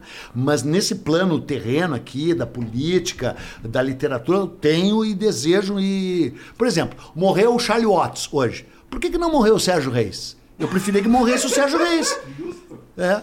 Concordo. Que- qual é o, o que, que o Sérgio Reis significou para a história do mundo, para a história do mundo? Nada, é uma excrescência, é um patético, com um chapelão horroroso, com uma música horrível. Sertanejo é uma das coisas mais desprezíveis, nojentas que existe, entendeu? E o, o, o rock, os Rolling Stones, são uma luz, uma transcendência, inclusive ligada ao demo, Sympathy for the Devil, né? Que é a luz Mas do... nem o, nem o Michel Teló. O Michel Teló é um O menino Michel bacana. Teló é gremista e maravilhoso, mas aquilo não é sertanejo. Tá vendo? Aquilo é, é, é, é, como eu diria, é... É sertanejo, é, Peninha. é, é, o- aquilo... Não, Peninha, é Qual é o sertanejo. estilo musical do Michel Teló? É, é Gaudério. Sertanejo se chama isso. Mas ele pode porque é gremista.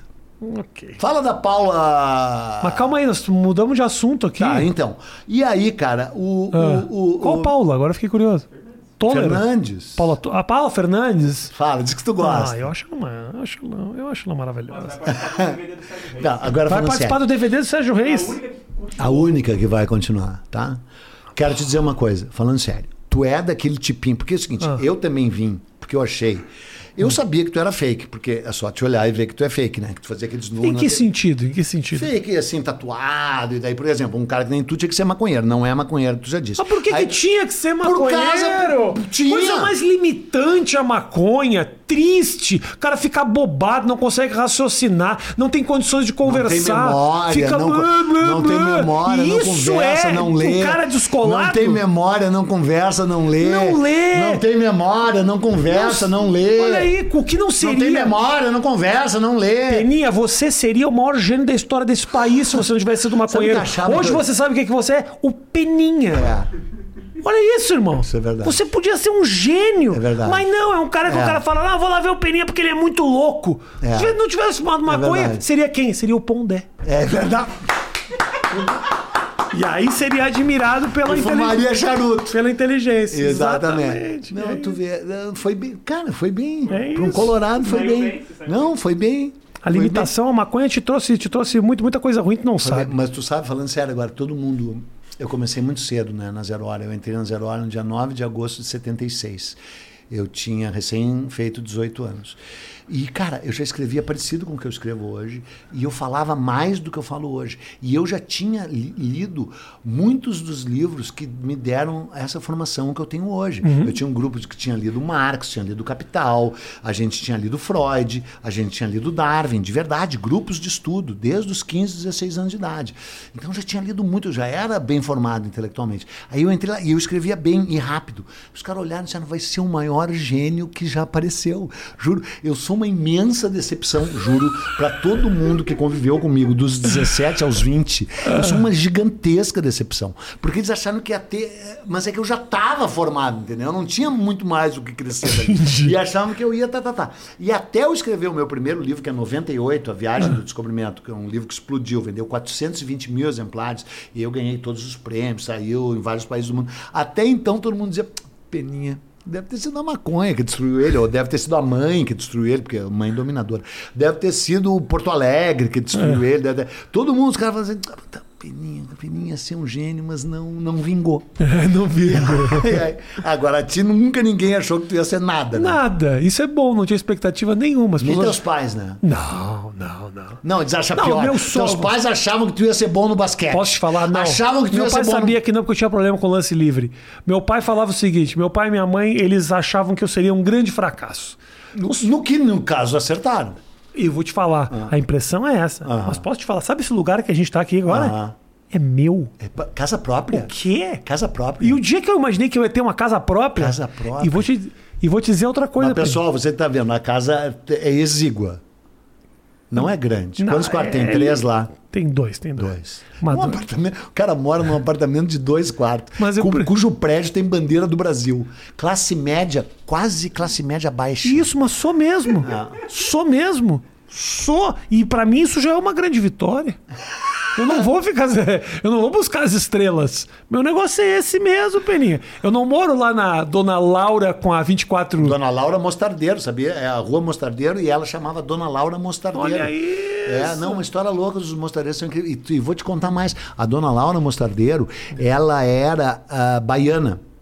E ela fez as primeiras festas mistas de Porto Alegre. Eles tinham a Chácara Mostardeiro, que foi a primeira pessoa Mistas, que... você quer dizer, é homem negro e mulher. branco. Ah. Não, negro e branco em Porto Alegre, impensável. E aí tem essa acusação, e agora falando assim, ah, nós não vamos entrar nesse assunto, não vamos, mas Tá eu vou bom. te dar, que eu, tenho uma acusação espúria, canária, de que o Grêmio é racista na sua origem. É falsa e foi o Inter que inventou, juro por Deus, juro por Deus. Ah, Eu estou falando sério, é que eu não entro nesse assunto porque assim me pira. O Grêmio nasceu na Baixada Mostardeiro, tu sabe, o Parcão era o Sabe. estádio do Grêmio, né? Ah, sim. Era o Prado e o estádio do Grêmio. Sim. Por causa da família Mostardeiro. Né? É, o Grêmio surgiu na Chácara Mostardeiro. A Chácara Mostardeiro era uma grande área de mato que hoje virou esse horroroso parcão, Parcão. onde esses bolsonaristas nojentos se reúnem. Ah, é? Reúne Mas lá. subindo uma rua, Pedro Weingartner, tu conhece essa Sei, rua? Na frente dos Cacheiros sim, Viajantes. sei. Foram eles que doaram o Cacheiros Viajante, ah, os mostardeiros. Ah, na, na esquina da Castro Alves com a Pedro Weingartner, Pedro Weingartner era um pintor maravilhoso, que tu na tua ignorância não conhece, mas é um Não pintor conheço, incrível, sério, é. um pintor lindo, lindo, que eu amo, consegui um quadro dele. Cada quadro dele custa 50 pau. Eu, por milagre, consegui por 5 mil reais um quadrinho pequeno Você dele. comprou 5 mil reais um quadro e eu sou ignorante? Deixa eu tentar entender aqui. Teu investimento de 5 reais num quadro.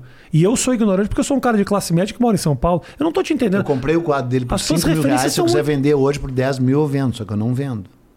Mais ignorante ainda. Pode faturou, podia faturar 100% do valor? Num quadro que tu nem olha mais. Esquina com a Castro Alves. Pra Por que Castro Alves? Por quê? Porque é o poeta Tá. dos escravos, né? Tarará. E ali ficava tal colônia africana. Era um, um quilombo, uma favela em Porto Alegre. E ela trouxe representantes da favela para jantar e dançar saraus na casa dela em 1903, no lugar mais reacionário do mundo, que é o Rio Grande do Sul, Porto Alegre. O racista, racista. Não é que Porto Alegre seja racista, sabe assim, tu fazer a acusação que Buenos Aires é racista, o Uruguai é racista e o Rio Grande do Sul é racista, tem um lado que tu tem razão, mas é uma acusação espúria, porque, sabe, a formação é diferente, é super pouco negro e tal. Assim, tem um quê de racismo? Tem. O que não justifica o fato Não, de ser racista. Exatamente, Ah. mas não, e não é tão racista assim. Tem um cerne de, na sua origem racista. Só que eu quero dizer que. Só quero dizer que é Ah. muito mais incrível ela ter feito essas festas em Porto Alegre Sim. do que ter feito no Rio de Janeiro Com ou certeza. mesmo em São Paulo.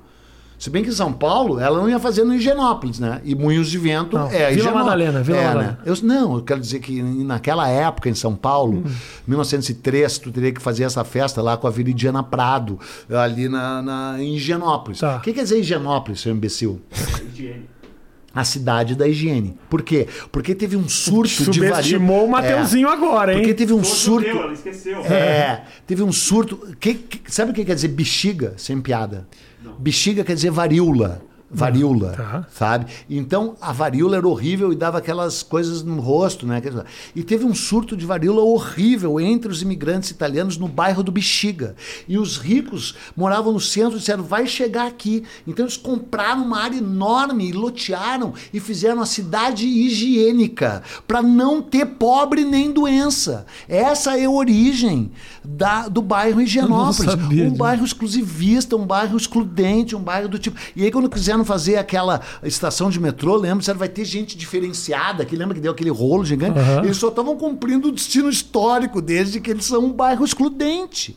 E é muito louco que depois virou o bairro dos judeus, né? Aham. De- depois do pós-guerra, quando os judeus escaparam da guerra lá. Ainda com- é, ainda é. ainda é. né? Com aqueles apartamentos de que tu jamais teria. Eu já tive Nunca. um. Eu tive um na Rua Lagoas. Eu não, né? Eu, meu, É. meu dinheirinho é de podcast, Eu não é sou dinheiro. muito rico. Não é dinheiro de livro. Sou muito rico, dizer. Virgínia, tu merecia um homem mais rico pra ti. Não, não, não no caso eu, porque eu sou muitíssimo bem casado. Se bem que eu costumo dizer que eu sou casado, mas não sou nem monogâmico nem fiel. Não, por né? Come Porque um eu sou hippie. Ah, tem isso. Lógico. Bom, desde que a pessoa saiba disso, tá tudo Porque bem. tu é monogâmico e fiel. Muito. Tu vai dizer isso na frente da. Tu Minha é mulher sabe disso, não teria nem tempo. monogâmico e fiel. Porque, sabe por quê? Porque eu transo, Peninha. O cara, pra ser monogâmico, ele tem que transar com a pessoa, entendeu? Porque o cara que tá E muito tu, na rua. tu, tu- e sexo taoísta, tântrico, tu já fez na Não, porra da tua é vida? muito tempo. Tu obriga esse homem a Pra fazer sexo dedicar. taoísta pra transar no mínimo três horas. Na- A transa começa a partir de uma hora e meia. Antes de uma hora e meia é o aquecimento. Peninho, sabe por que, que tu consegue fazer isso? Porque tu é rico. Rico tem tempo a verdade. perder. Aí consegue Mas eu transar. fiz quando eu era pobre. Durante cinco Eu horas. fiz quando eu era paupérrimo. Eu Fez? fiz. Como é que é o sexo tântrico? Começa Quer como? fazer Só na isso? respiração, é Quer isso? é. Ah, Quer e aí? saber de verdade, Por verdadeiro? favor. Deixa eu fazer a pergunta de novo, que é um O corte sêmen. aqui. O sêmen. Peninha, Peninha já fez sexo tântrico. Como é que é o sexo tântrico, Peninha? Esse é um corte que a gente deu aqui pra O você. sêmen quer dizer. O que quer dizer sêmen? Quer dizer semente. Uhum. Ou seja, o que quer dizer semente? É o teu cerne. Cerne e semente é a mesma coisa. Então, o sexo, o sêmen e o sangue têm que ser preservados. A Bíblia, inclusive, diz: não verterás teu sêmen ao chão. Quer dizendo, não bate uma punheta. É verdade, não vai bater uma. Não, não pode. Só que ejaculação e gozo são duas coisas diferentes. Ejacular, ejacular depois. O gozo, o verdadeiro gozo, através de técnicas respiratórias de concentração, em vez de esgo- gozar, tu goza assim, ó, e faz assim, ó. Ah, é? E, Engole sério. tudo. Sim. Só que tu tem que estar na mesma vibe do teu parceiro. E a questão é o seguinte: é tudo com a respiração e o coração. Tu começa a respirar na mesma batida. O, o sexo tântrico, tu não fica metendo. Minha mãe Entendeu? prestando atenção, né? Amor, não presta atenção, isso é tudo, é tudo mentira, isso aí tá inventando. Tu Primeiro que a ereção é, é quase permanente, estou falando sério, tá? Mas não, Tá. pensa, não pensa que eu vou falar só bem, porque agora eu vou falar o lado. Não vou dizer ruim, mas quero dizer também. O lado porque- ruim é você perde o emprego, né? Não tem como a É, pessoa ter um emprego é. e fazer isso. Exatamente. Nós não fazia nada. Nós Tá. morava no mato, Ok. totalmente no mato, não fazia porra nenhuma. Qual é o lado. A ereção Não, o tempo inteiro? Aí, É, e não, e não é difícil. É porque é o seguinte, por que que tu brocha? Porque tu ejaculou. Se tu não ejacula, tu, né? Vai. E aí é o seguinte, tu regula a tua respiração junto com a da tua parceira. Vocês começam a respirar no mesmo influxo e no mesmo, né, inspira e expira no mesmo ritmo. Aí o teu coração entra na mesma batida. Aí o teu coração e da tua mulher começam a bater junto. Aí que vem o lado que eu não vou dizer que é ruim. Daí é o seguinte, cara, dissolve o teu ego. Tu deixa de ser tu e passa a ser tu na- junto com aquela pessoa.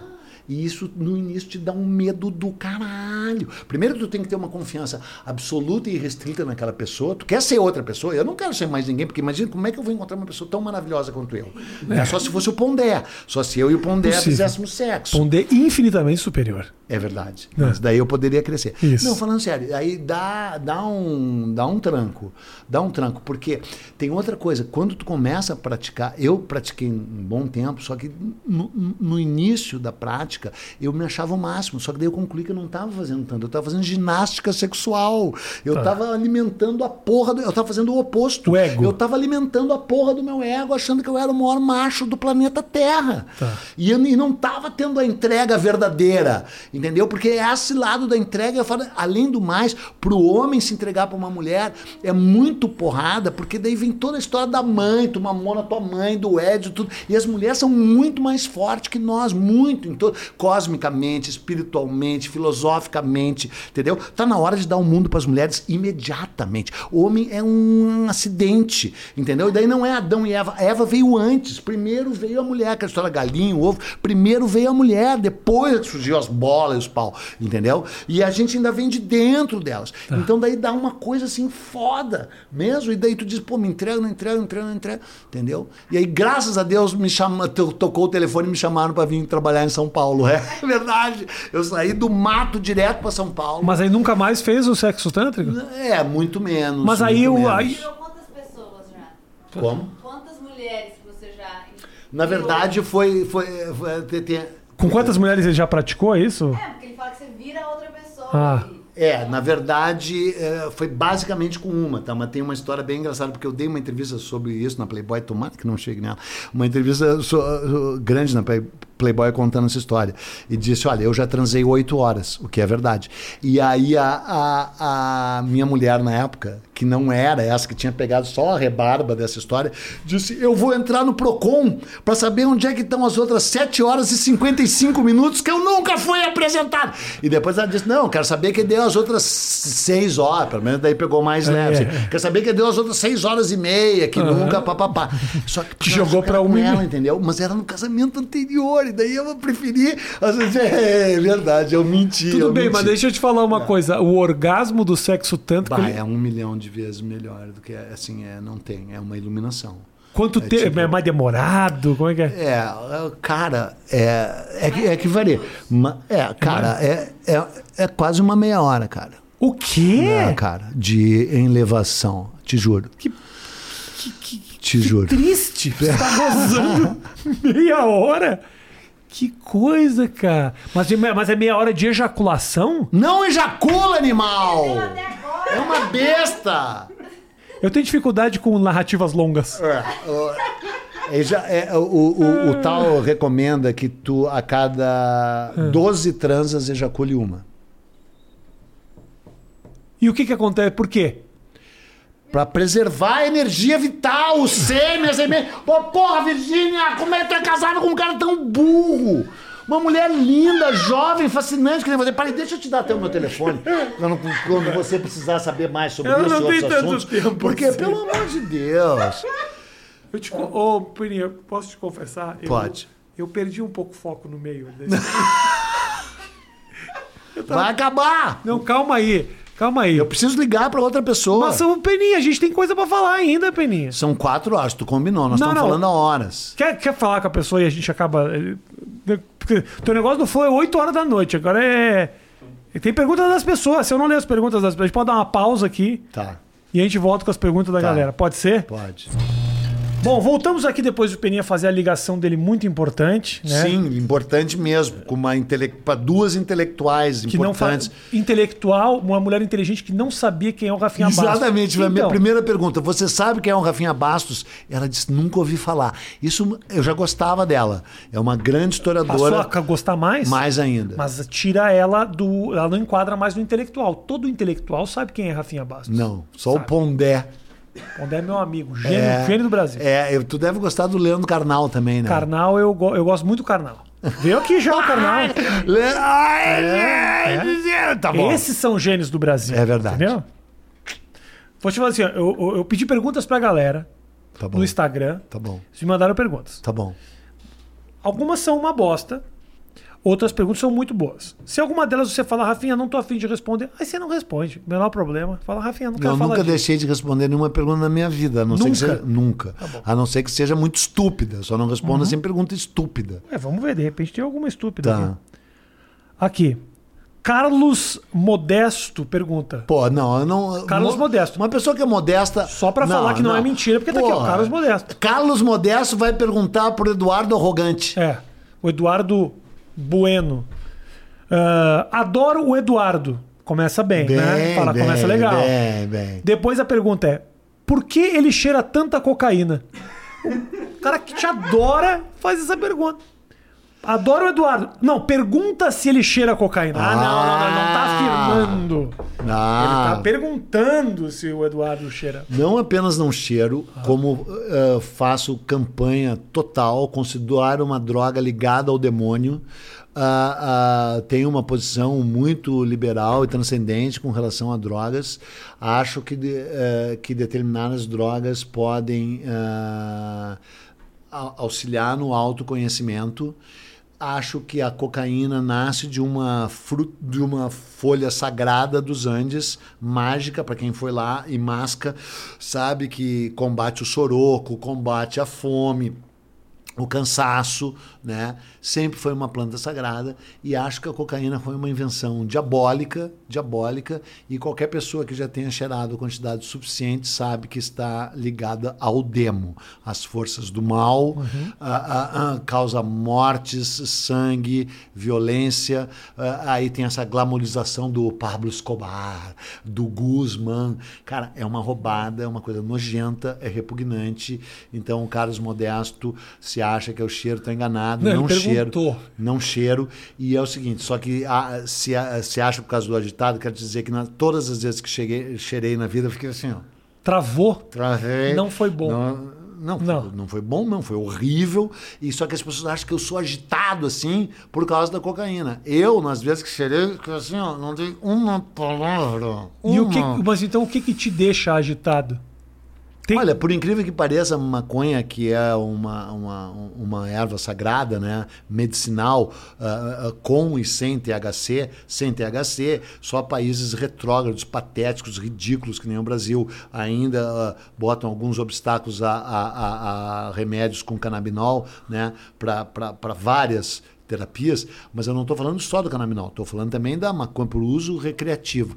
Para quem sabe usar, para quem eh, eh, compreende as possibilidades de, eh, de abertura da mente que a maconha propicia, eu acho um avanço total, foi muitíssimo importante, importante na minha vida. Sabe por que, que eu praticamente não fumo mais e não tenho feito uso constante da maconha? Porque eu falo o quíntuplo, o quíntuplo, o quíntuplo. Com Se eu maconha? fumo maconha, eu falo 20 vezes mais. Aí. Vi- As pessoas desmaiam, A desmaiam. maconha te desmaiam. acelera Maconha e a me- cocaína te trava? a maconha me acelera e a cocaína me trava. Com a, com a maconha eu fico impulso. As pessoas desmaiam. Desmaiam. e eu junto um assunto com o outro. É uma coisa. Já, eu tenho cinco desmaios na minha vida. Pessoas em festa fazem assim, assim, assim. Capotam. Sim. E com cocaína eu não dou uma palavra e não uso mais cocaína. Não só não uso, como sou contrário, persecutório. Acho que destruiu o Rio de Janeiro, destruiu o Brasil, é um tráfico nefasto. E sugiro que a milícia e a flamilícia passem a cheirar. Entendi. É. Flamilícia seria a milícia flamenguista. É. é. Não. Aliás, A família miliciana. A família. É, nós. ah, Não é Flamilícia, é Familícia. Familícia. Também achei que era a milícia do Flamengo. Esse pessoal- Também. Esse pessoal, Também. Esse pessoal é perigoso. É. Aliás, abrimos o assunto do Afeganistão e morreu no caminho, né? Não, Ah, o- a, a CIA criou o Afeganistão Voltando, em voltando. 1984 Uhum. para combater a invasão russa do, do, do, do coisa. E o Osama Bin Laden, tudo. Então a CIA criou os seus próprios inimigos. A CIA é uma das coisas mais patéticas, nefastas, ridículas. E quando vem aquela tese, a CIA matou o Kennedy. Não, porque não, senão não seria bem feito. Tudo que a CIA faz está errado. Eles parecem uns trapalhões. Só que os trapalhões eram bons caráteres. A CIA é nojenta, incompetente, repugnante. O meu sonho era explodir a CIA. O que é pior, a CIA ou o Flamengo? A CIA? Ok. Não sei, você odeia tanto o Flamengo eu falei. Agora a CIA em um outro time lá de Porto Alegre, daí o pior é o time lá de Porto Alegre. Aquele Inter é time pior? nojento que o tu Inter, torce. o Inter seria um talibã? É piorado. Entendi. Tinha que ser extinto. O João Spitzer te pergunta. Passou ali a Virgínia. Minha mulher. É. Pior. Ele. Gostou Não, da minha mulher? é o- o Gostou Pire da- é incrível. Pirou na minha mulher. É. Tudo bem, não tem problema. Pior acontecimento da história do Brasil que poucos conhecem. Pior. Um. Cara, daí não é, não vou dizer que poucos conhecem, mas o massacre de Canudos, sabe, quando Antônio Conselheiro juntou uma comunidade evangélica e não quer dizer evangélica no sentido que a palavra tem hoje, quer dizer evangélica porque de fato estava ligado à Bíblia, embora esses também estejam, né, mas numa vida comunitária, né, num experimento que daí foi considerado monarquista e a República recém estava nascendo. E nem era monarquista porque ele era meio delirante, né? O, o conselheiro era, era louco, era um era um messias enviesado, assim. Mas arrebanhou pessoas crédulas, pessoas assim que criaram uma vida comunitária e que o Brasil não quis compreendê-los, porque o Brasil nunca quis compreender os pobres, nunca quis compreender os desvalidos, nunca quis campo- eh, compreender os camponeses, as camadas. O Brasil sempre desprezou se não- como se não fosse fruto de suas camadas, né, proletárias, eh, sociais, pobres, né, de todas as cores, mas claro que basicamente negros, né? Esse é um país criado pelo braço escravo, né? O país que recebeu o maior número de escravos na história da humanidade. É o último país do mundo abolir a escravidão e as pessoas fazendo de conta que não sabem, sabe? E aí quando vem esse papo de racismo estrutural, ai que chatice racismo estrutural. Não, não é chatice. Pode até ser chatice, mas tem que ser dito, tem que ser falado. País racista, país exclusivista, país desigual, país injusto, país absurdo, né? E o Brasil nunca quis, a elite brasileira nunca quis compreender os dramas, ignora os dramas dos seus pobres. E só que em nenhum momento foi tão absurdo quanto na Guerra de Canudos. E, e- e, incrivelmente, terrivelmente, por um lado, ela deu ah, duas obras-primas da literatura. Uma muito maior, que é Os Sertões, do Euclides da Cunha, sim. que era repórter do jornal Estado de São Paulo. Ele foi mandado cobrir o, o- o- o confronto como repórter. E ele foi lá ah, cobrir a favor do Exército, a favor do Brasil rico, a favor do Brasil urbano, a favor do Brasil civil, contra aqueles bárbaros rebeldes. E de imediato compreendeu a injustiça, o crime que estava se cometendo lá. Tanto é que a última frase é: foi um crime, denunciemo-lo. Foi um crime, denunciemo-lo, né? Vamos denunciá-lo. E foi um momento horroroso da história do Brasil, mas pelo menos algumas pessoas sabem. E daí, depois, anos depois, o Mário Vargas Llosa, grande escritor eh, peruano, que eu conheço pessoalmente, conheci pessoalmente, escreveu o livro Guerra do Fim do Mundo, que ele se arvorou a reescrever Os Sertões, porque Os Sertões é é uma super obra-prima, mas é difícil, assim, agora falando sério, um ignorante que nem tu jamais conseguiria ler. Não, Não tô falando sério. nada, só mas sou tu é ignorante. aqui. É, mas é difícil, é um livro sem piada, é um livro difícil. É um livro difícil. Tu tem que fazer uns exercícios respiratórios, tu tem que ter, sem piada agora, tem que ter um treino para ler, sabe? Ele se, ele se divide em três Você acha que eu não teria condições de entender, então? Tu teria condições de entender, mas tu teria, não é de entender, qualquer um entende. Tu teria dificuldade, agora sem piada, de avançar, porque o livro é muito grande e ele é escrito que nem o Joaquim Nabuco, aquele grande abolicionista, disse- escreveu com um cipó. Ele parece aquele cipó de aroeira. É um Ah. livro que te machuca, que dói. O texto é ríspido, o texto é incisivo, o texto é violento e o texto usa muitas palavras que a gente não conhece, né? Então, por exemplo, o livro abre com a terra. Então ele descreve o sertão com mais de 200 páginas descrevendo o sertão, os cactos, a terra crestada, os o- a- aquelas montanhas que se esfarelam, Aham. sabe? Descreve poeticamente, mas de um jeito que tu tem que estar com um saco grande para ler. O segundo chama O Homem. Hoje já seria amor, né? Porque quer dizer o homem no sentido do habitante humano. Sim. Ou seja, homem e mulher, mas né, na época se dizia o homem, que quer dizer os humanos. Né? Então, a terra. Hoje já seriam o as homem, pessoas, né? é, as pessoas. poder incluir, Exatamente. seria E porque inclui. Ali inclui mulher, mas, entendeu? No guarda-chuva, homem. Ah. Então é a terra, o homem, a guerra. A guerra é a parte que as pessoas leem e tu leria. Porque é terrível. Uma, ele descreve como é que os caras eram degolados, mortos e tal. Aliás, foram os gaúchos, basicamente, né? Os quem mais matou gente lá, o exército brasileiro foi derrotado três vezes, só na quarta conseguiu vencê-los, né? E é- quando venceram, quem venceu mesmo foram os gaúchos, que degolaram desde aquela revolução federalista de 1893, Maragatos e Chimangos. Sim. A maior guerra civil da história do Brasil é Maragatos e Chimangos, 1893, que é a guerra da degola. Não vamos gastar bala em Chimango, sabe? Essa-. Não vamos gastar uma bala, em- por exemplo, se eu fosse matar o Matheus, que seria um avanço para a humanidade, porque o Matheus não serve Difícil pra nada. acertar, ele é muito magro. Ele é magro, é, e rápido. Mas eu não ia gastar uma bala nele. Eu simplesmente cortava, né? Uhum. E se dizia isso, né? E esses caras foram lá, degoladores, e degolaram, né? Muita gente. É uma guerra terrível. A parte da né? guerra, Farrapos. tu leria. Tu leria. Agora falando sério, sem piada. E eu, e eu tô aqui pegando no teu pé, chamando de ignorante, Mas porque aliás sou, tu é eu mesmo. sou. Mas tu realmente não. Assim, as pessoas estão nos ouvindo. Eu dou força para elas quererem, mas é difícil. Ah, Entendi. Né? É Mas a parte da guerra, tu entra direto, porque todos os humanos gostam de morbidez, né? Com a morbidade, sei lá. Mas esse é realmente, então, pra você, um dos grandes marcos da, da, da Da- desgraça da, histórica. Da desgraça né? brasileira, é. É. Posso mudar a pergunta Pode. aqui? Vamos lá. Professor, Eu. diz a Marina B. Você já foi professor? Deu, Não, deu nunca, aula? nunca. Então, não. Os Então, alunos tudo dormindo. então eu vou desmaiados. corrigir. Jornalista, Sim. Você acha que Dom Pedro II foi mal compreendido e injustiçado? Não, não, não, não, não. Ah, eu acho que, na verdade, tem um lado que ele é super valorizado, entendeu? Porque como ele era uma pessoa, como pessoa física, ele era extraordinário, né? Ele era letrado, ele era generoso, ele, ele era republicano, ele mesmo dizia, eu sou um republicano. Ele era cultíssimo, ele apoiava as artes e as ciências e ele era contra a escravidão.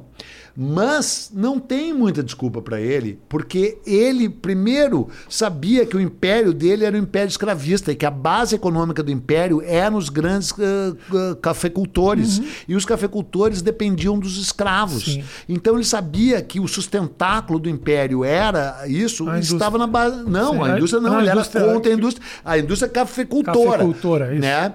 Que era uma indústria rural, sem industrialização. Isso, isso, Inclusive jogou ele com. eh, Na tua ignorância, tu acabou acertando, porque ele derrubou o projeto industrial do Mauá. Então, do Barão do Mauá. Então vamos me dar o crédito da minha genialidade. As avessas. Entendi, Sim, a indústria cafeicultora. É. E aí ele nunca fez nada contra a escravidão de verdade. Uhum. E ele ainda se serviu da bancada ruralista do Senado, do Congresso. Entendeu? Sabe essa bancada da bala, bancada da Bíblia, bancada ruralista da soja? Esses caras estão sempre aí, o Centrão.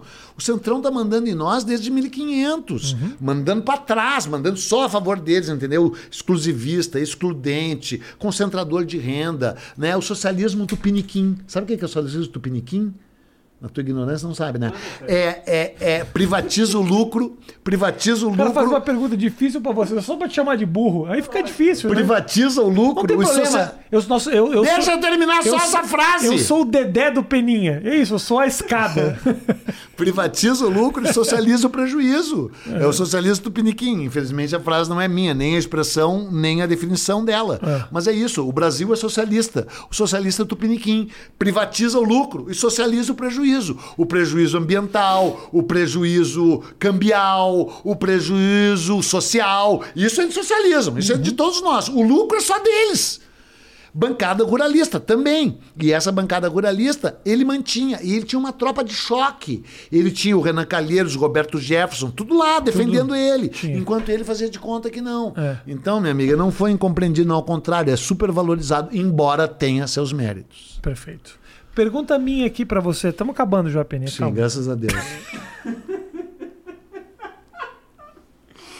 Calma. Eu tô ganhando pra fazer isso. Não, mas eu né? vou ganhar pra caralho com isso aqui.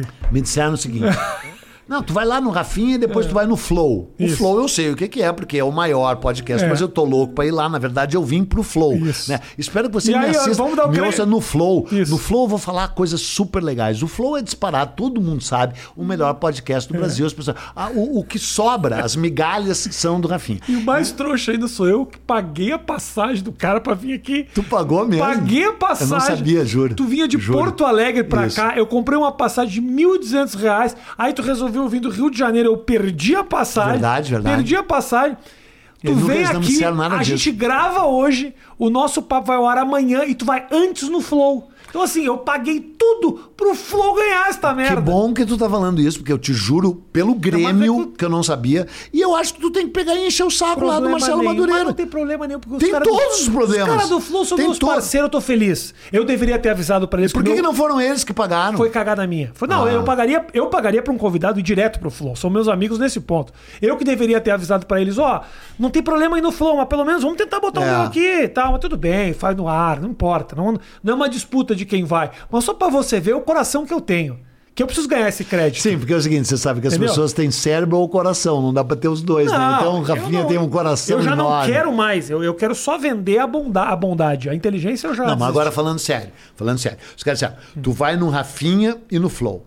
Agora, eu não tô brincando. Tá. Daí eu, tô falando sério. Fala. Tô ouvindo, Matheus? Daí eu perguntei, por quê? Aham. Porque é o seguinte, o canal não é meu, eu sou empregado do meu canal. Tá. Falando sério. Sou empregado do meu canal. Ah, você tá vindo aqui como um funcionário. Verdade. Por, por isso que você chegou chateado. Verdade, verdade. Entendi. Não é piada.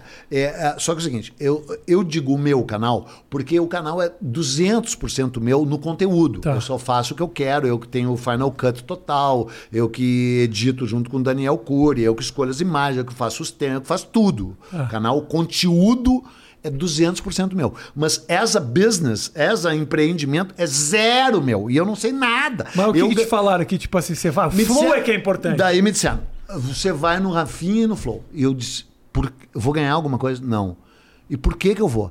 Não, porque eles são importantíssimos e porque E traz view e porque traz audiência. É verdade. E porque traz... Eu digo, mas um tipo de pessoa idiota que ouve dois debilóides num programa vai trazer Vai. pessoas pra nós? Traz.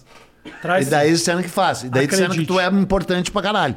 Eu não consigo Eu discordo, aceitar. eu discordo. Pra mim, importante sou eu. Não é Que for- duro pra você que as É. pessoas que trabalham ao teu redor veem a minha importância e cagam pra ti, Penny? É. É duro, né? Deve, deve doer no teu ego Dói, isso, né? dói. É duro você olhar Dói. pra mim, ver um cara limitado como É, eu. Eu só fico feliz porque tu mora num apartamento de classe média baixa. Nunca vou morar num entendeu? apartamento, porque- Não mora num apartamento do caralho, que nem eu. Tu tem menos dinheiro que eu. Tu tem menos prestígio do que eu. Não. Então isso. Disse o cara que Mas- teve que interromper a gravação três vezes pra resolver problemas burocráticos. Um homem rico, você acha que interrompe alguma coisa, Matheus? Pra resolver a gravação, pra resolver. Sabe quem me ligou durante esse nosso tempo? Hum. Ninguém. Sabe por quê? Porque ninguém manda em mim, Penny. Você foi enviado. Olha, você está celebrando a tua riqueza e você é um funcionário que três- teve que ficar sentado comigo conversando. Que triste você ser obrigado a fazer isso. Verdade. Triste, entendeu? Isso é verdade. Inteligente, porém não concordo. soube utilizar essa inteligência para o Tu próprio mesmo já bem. falou. E digo mais. Então, mas tu precisa a trabalhar- maconha, que é Precisa equivocado. trabalhar que nem um cachorro. Inteligente? Verdade. Não tenha dúvida. Não vou tirar esse mérito. Precisa trabalhar que nem um cachorro. Verdade. Por quê? Porque tem que bancar Os 70 netos. pessoas de uma família. Você acha que a pessoa inteligente tem tanto filho assim, Matheus? E- Um filho com cada mulher. E com 50 netos, agora tá aí o coitado, um senhor, né? Um Então, você senhor. que está ouvindo tudo isso, que é verdade, se apiede de mim, e em vez de perder tempo no podcast do Rafinha e daquela merda do Flow, você vai pro canal Buenas Ideias É. e fica dando like, like, like, view, view, view. Que primeiro, tua vida vai melhorar muito, Muito. que tu vai entender o Brasil. E segundo, eu vou poder sustentar os meus netos com um pouco mais de dignidade. Duas perguntas Tá. finais. Primeiro, essa é minha. Por que você saiu do, do, do Pretinho Básico? Fui é- tirado. tu era, um, era um projeto que. Fui tirado. Tu, é- tu, tu- tinha uma, uma, uma, uma representatividade muito grande ali. Tinha ali, sério? Não sei, nunca vi, não Não, sei acho que que, não. Ah, Eu trabalhava antes no Sala de Redação. Mas muita gente perguntou isso junto também, viu? Eu trabalhava antes no Sala de Redação, que é um programa retrógrado, chato, de Pra quem futebol. não sabe, desculpa te interromper, Pretinho Básico é uma espécie de um, o pânico do É, Rio Grande do Sul. é, é. Não sei se é a melhor comparação, Não, mas, é um, amigos, sucesso, é um fenômeno. amigos é. que falam Bo- na Amigos rádio. que falam bobagens Na numa rádio. rádio há 20 anos, liderados pelo Alexandre Fetter, e que, com o Potter, teu amigo, o Magro Lima morreu uh, ontem ontem, um cara maravilhoso de lá, que era o cara culto da história. O Arthur é o cara que saiu de lá num escândalo lá, de um áudio vazado, que um monte de gente sabe. Mas eu trabalhava antes no sala de redação, que é um fenômeno maior ainda. Tu brincou que tinha 70 anos de idade, o programa tem 50 anos, 50 anos no ar. Tem, sei lá, 300 mil uh, ouvintes por minuto, uma coisa impressionante, sobre futebol. Eu fui contratado lá para falar do Grêmio, minha paixão, e aí deu uns rolos lá, uma coisa meio ridícula, que nem precisa falar. Eu disse lá para uma mina, vai pra cozinha, Isso. que é só uma piada ruim, entendeu? Ruim, é, é- ruim. é, uma piada velha e isso. ruim, mas não passava numa piada. Daí quiseram fazer um escândalo gigante, que eu era Ah, machista. foi por causa disso que deu a treta toda do saída Não, do daí, daí não, não, não foi por causa disso, mas isso não colaborou com nada. Tá. Daí eles Não disseram, ajudou. Quem sabe tu sai do sala de redação, que eu nem queria estar, e vai pro Pretinho Básico. Tem muito mais a tua cara, porque é na rádio FM, porque pode falar de cultura, não precisa. Se fala de tudo no Pretinho, menos futebol. Eu não nem gosto de falar de futebol, entendeu? Falando sério, futebol pra mim tem um lado religião e outro lado ridículo. Então eu assisto o jogo em casa sozinho, me babo, me rasgo, dou com a cabeça na parede, papapá, entendeu? E quando eu falo, eu me cedo total, eu me cedo sempre, mas eu me cedo mais de tudo em futebol. Então não tem por que eu ficar falando de futebol, Sim. e nem tenho saco. E nem tenho saco de atrair tanto gremista, os gremistas me beijam, me amam, no meio do jogo eu te amo. Eu digo, tá, eu também te amo, mas deixa eu ver o jogo, né? Então disseram, Deu essa confusão aí, não foi uma boa escolha a gente ter feito tu e uma mulher, né? Porque ela era colorada, Eduardo Strebe.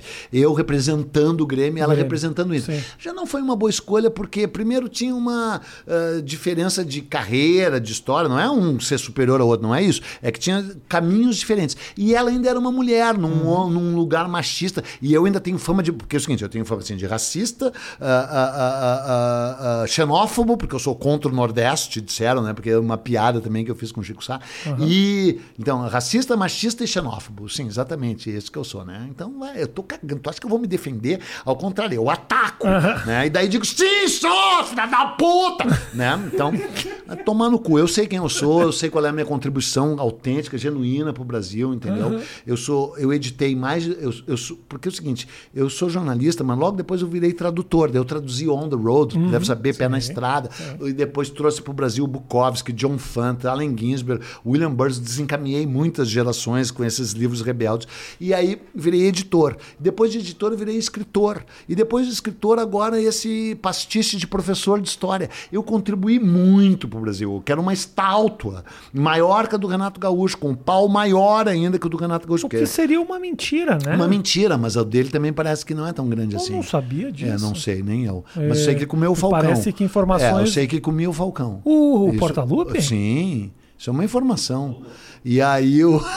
É uma piada, né? Animal vai forçar essa partezinha Corte, assim. corta a parte que ele falou que é piada. É, Corta, qual- parte. não, tu, porque vocês operam meio assim mesmo, né? Eu- aqui não. Aqui é o único Ah, lugar bom. que não. Porque, por gente- exemplo, eu dei uma entrevista para aquela patética Pão Velho, Jovem Pan, aquela rádio ridícula. Ah, também, né? Olha Mas não sabia, sabe por quê? Porque era o Edgar. ah, me convidaram pro programa do Edgar uh, Piccoli, né? Piccoli, cara? é, que é um cara do caralho, é. Aí eu fui, o morning show. Cheguei lá, tinha um tal Coppola, que é uma coisa patética, umas pessoas ridículas, uns despreparados. E aí falei uma coisa meio que detonando a esquerda, assim, dizendo: ah, eu fui em Berlim Oriental, era uma merda, fui em Iugoslávia, era uma merda, fui em Cuba, era uma merda. Daí viralizou uma coisa dizendo assim: a esquerdalha falando mal dos comunistas. Então eu quero dizer o seguinte: já que vaza vídeo, vaza esse vídeo que eu quero dizer o seguinte: é a esquerdalha, que sou eu falando mal do comunismo. Então eu quero dizer o seguinte: eu sempre fui crítico, sempre e sempre serei crítico à esquerda, sempre fui refratário à esquerda, sempre fui contestador à esquerda e sempre tive um pouco até de medo da esquerda, mas eu nunca tive nojo da esquerda. Nojo eu tenho da direita. Direita. Nojo, nojo. Essa gente imunda, essa direita repugnante, essa jovem pan do caralho. Então, a próxima vez que no teu condomínio de rico tu for viralizar o meu videozinho também, tu viraliza esse se tu tem culhão. Direitista, filho da puta, bolsominion do caralho. Tu viraliza esse vídeo, filha da puta, tá bom? E aí, continuando. É, viraliza esse vídeo. Gentalha de direita. Aí, o que não vai me fazer de continuar sendo crítico à esquerda, crítico do PT, crítico ao Lula, entendeu? Porque eu sou um livre pensador, um livre pensador. E por que, que eu fiz essa crítica à direita? Que claro que tem uma direita esclarecida. Se quiser, já viralizou só aquela parte, mas é o seguinte: tem uma direita esclarecida, né, e neoliberal, que até merece algum respeito. Eu até gostaria de poder uh, respeitar a direita brasileira, como eu respeito direitas de outros lugares do mundo, direitas com propostas, direita que são neoliberal, direita que quer uma economia de mercado. OK, tudo bem. Tem um lado que tem até o meu apoio. A questão é que além de tudo a direita brasileira é retrógrada, é reacionária, É triste, é, é triste. é triste, é burra, é burra. Então, no- quando tu for viralizar uns videozinhos meu no teu condomínio de merda fechado, viraliza este filho da puta. É isso. Coitado do cara que faz os cortes do podcast. É, Coitado. é. Última pergunta. Tá Aliás, bom. tu- tudo bem, explica. Pretinho explicado. Última pergunta. Nosso último papo Tá aqui, porque eu tenho que buscar meu filho na natação, que é 5 e Teu meia. filho tava aqui agora. São 5 e 18. Preciso levar meu filho na natação, meu Ah. filho tá no pé da minha ex-mulher. Ah, tá. E, Ficaria conversando muito tempo e aí tu vai dar carona pra mim Preciso também. dar carona até, até onde você quiser. Ah! Ah, Última pergunta. última pergunta. Qual é o papo da tua relação com o Bob Dylan? Ah, não, esse eu não falo. Não, Ah, não precisa ah, falar. Não, da relação Seria ótimo, pessoal. porque- É. Não, da relação pessoal eu não falo. Mas o Bob Dylan é a pedra angular da minha vida. Assim, eu tudo que eu fiz, que eu escrevi, que eu editei e que eu pensei na minha vida profissional é por causa do Bob Dylan.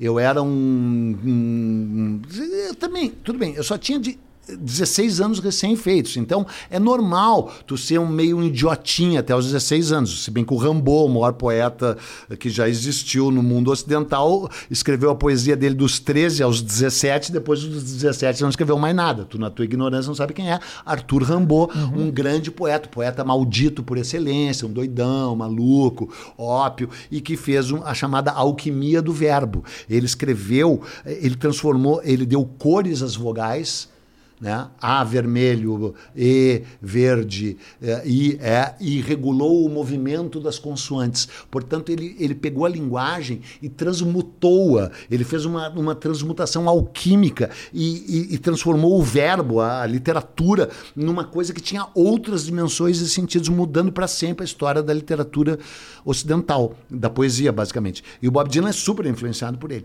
Então, o Rambo, ele escreveu dos 13 aos 17. Depois dos 17 anos de idade, ele nunca mais escreveu nenhuma linha.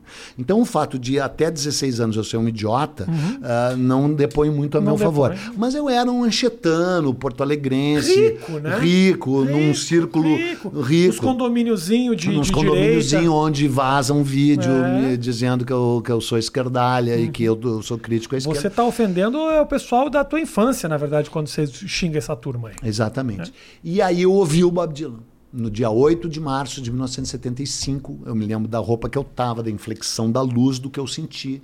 E eu jurei que eu ia ser para sempre um rebelde indomável. Que nunca ninguém ia mandar em mim, a não ser os caras que me mandaram fazer esse programa ridículo aqui. Que, eu- que ninguém. Tem gente que eu, que eu sempre ia ouvir a minha voz interior. E que eu era um escritor e que eu ia escrever com, como se fosse magma, com pum, pungente, incisivo, e cumprir essa promessa. Então o Bob Dylan é a pedra angular da minha vida profissional. E aí eu vinha conhecê-lo pessoalmente. Que é muito difícil, porque ele é totalmente exclusivista. E ele conheceu a minha mãe, conheceu duas das minhas filhas, conheceu uma das minhas mulheres, me convidou para fazer algumas turnês com ele. Que eu fiz. legal, velho. E eu nunca escrevi sobre isso. Algum dia eu vou escrever, mas ainda não estou preparado. Do caralho, mano. Do caralho. E já fez amor pelo bumbum? Não. Muito, muito essa pergunta. Muito. nunca. Repetidas vezes perguntaram isso aqui. Quero te dizer o seguinte: em primeiro lugar, a penetração anal não é recomendável em nenhum sentido, nem para homem nem para mulher. O ânus é uma zona erógena que deve ser ah, ah, ah, cultuada como tal, porém o ânus é para ser beijado e lambido e não para ser penetrado. Então já Porque- chupou muito o cu. Ah, isso sim. Ok, Isso sim. ok. Inclusive, se tu quiser chamar a. Não. A tadinha da Virgínia. Não era ela, pô! deixa Era a tua vizinha do 506, Deixa, pô! deixa o cu da Virgínia em Não paz. era! Deixa, que absurdo! Tu acha que eu. Tu acha que. é, é, Deixa o cu da Virgínia em paz, vai. Tadinha. Falando sério, eu sei que talvez dê algum problema, mas quando você Não estuda sexo ah, ah, taoísta, entendeu? A penetração pelo vaso traseiro faz com que o órgão sexual masculino Ah. penetre no canal por onde sai cocô. E aí? Não é muito bom. Ah, para, para. Desliga. Acabou, acabou isso aqui. Chamar ele de homofóbico. Acabou Vamos isso me chamar aqui. de homofóbico, mas não é. Eu dou força para amor é homofóbico. A penetração pelo vaso traseiro que é Tudo vai complicado. mudar na tua vida, Quando eu der a Peninha, bunda. Quando tu receber aquela rola Tu já deu? Gro- Não, não, não, Não, não, dei, não. não. dei. Mas é uma questão de, de desejo. Eu não sinto esse desejo. Nem eu. Eu sinto que toda essa Não, tua não. repulsa, Não, não, ela tá- tem não algo é escondido. repulsa, não tem é nenhuma uma repulsa. repulsa. Não é, algo repulsa. é extremamente repulsa. mal é que eu resolvido. gosto é de comer cu de colorado, que é o Mentira. caso que eu fiz contigo Isso aqui. é da boca pra fora. Peninha é um chupador de eu cu. sou, eu sou da boca pra fora. Pior é o que entra na boca dele. Chupador de cu. O dia que você receber aquela Cara, o Matheus tá com a rola minha máscara. vascularizada. Não é, não, é a outra. Ah, tá. Peninha, que prazer te receber aqui. Não posso dizer o mesmo. Eu fiquei muito feliz. Não importa o que você sentiu, o que importa é que fez. Eu não senti nenhum o prazer. quão bem fez bem pra mim. Tá bom. E Te tu vai cuida. ganhar lucros e vai te dar bem, né? Tu vai oferir. Ins- Sabe que você é tão limitado, ele não trouxe nem livro pra Ele não trouxe um livro, trouxe Tu não nada. sabe ler. Não, tudo bem. Todo mundo traz livro. Eu vou fa- fazer uma coisa, porque eu, eu, eu, apesar de toda, toda essa, essa humilhação que eu passei hoje aqui, eu quero que as pessoas sigam o canal do Peninha. Por quê? Porque o Marcelo Madureira precisa desse dinheiro. entendeu? Então, assim. Aquele vai- porco direitista. Vai lá, segue, se inscreve, dá like, assiste todos os comerciais pra enriquecer aquele gordo imprestável, entendeu? Pra que ele possa comer Ele bastante já veio aqui? choquito. Não, ele quer vir aqui, mas, ele, Mas- me- ele me mandou tomar no cu três, quatro vezes. Aí a assessora ligou e falou: o Marcelo Madureira ir no seu programa. Eu falei: não, só um pouquinho. É invenção da tua cabeça isso. O cara não gosta de mim, caralho. Ela falou: não, ele E tu mesmo. sabe que ele não gosta mesmo? Mas claro que não. É. não sei se ele não Já gosta. falou, falou tipo, na ve, matéria na Veja, me descascando. Eu falei, tem certeza que o Marcelo Madureira. Eu acho, acho, sou fã do Cacete do Planeta e fui a vida inteira. Cara, tu tem que trazer eu era além dele, tu do que trazer o Planeta Cláudio Diário. Manuel, cara. Leitor Cláudio do Planeta Manuel. Diário. Já falou com o Cláudio Veio Manuel? o, o, o Hélio, o Hélio de la Penha. Também, acho. Mas o Cláudio Manuel fez o filme do Bussunda. Preciso buscar meu filho na natação. Tá, vamos embora. Beijo Vai pra vocês, carona? até a próxima. Eu te levo onde você quiser. Tchau, valeu, até mais.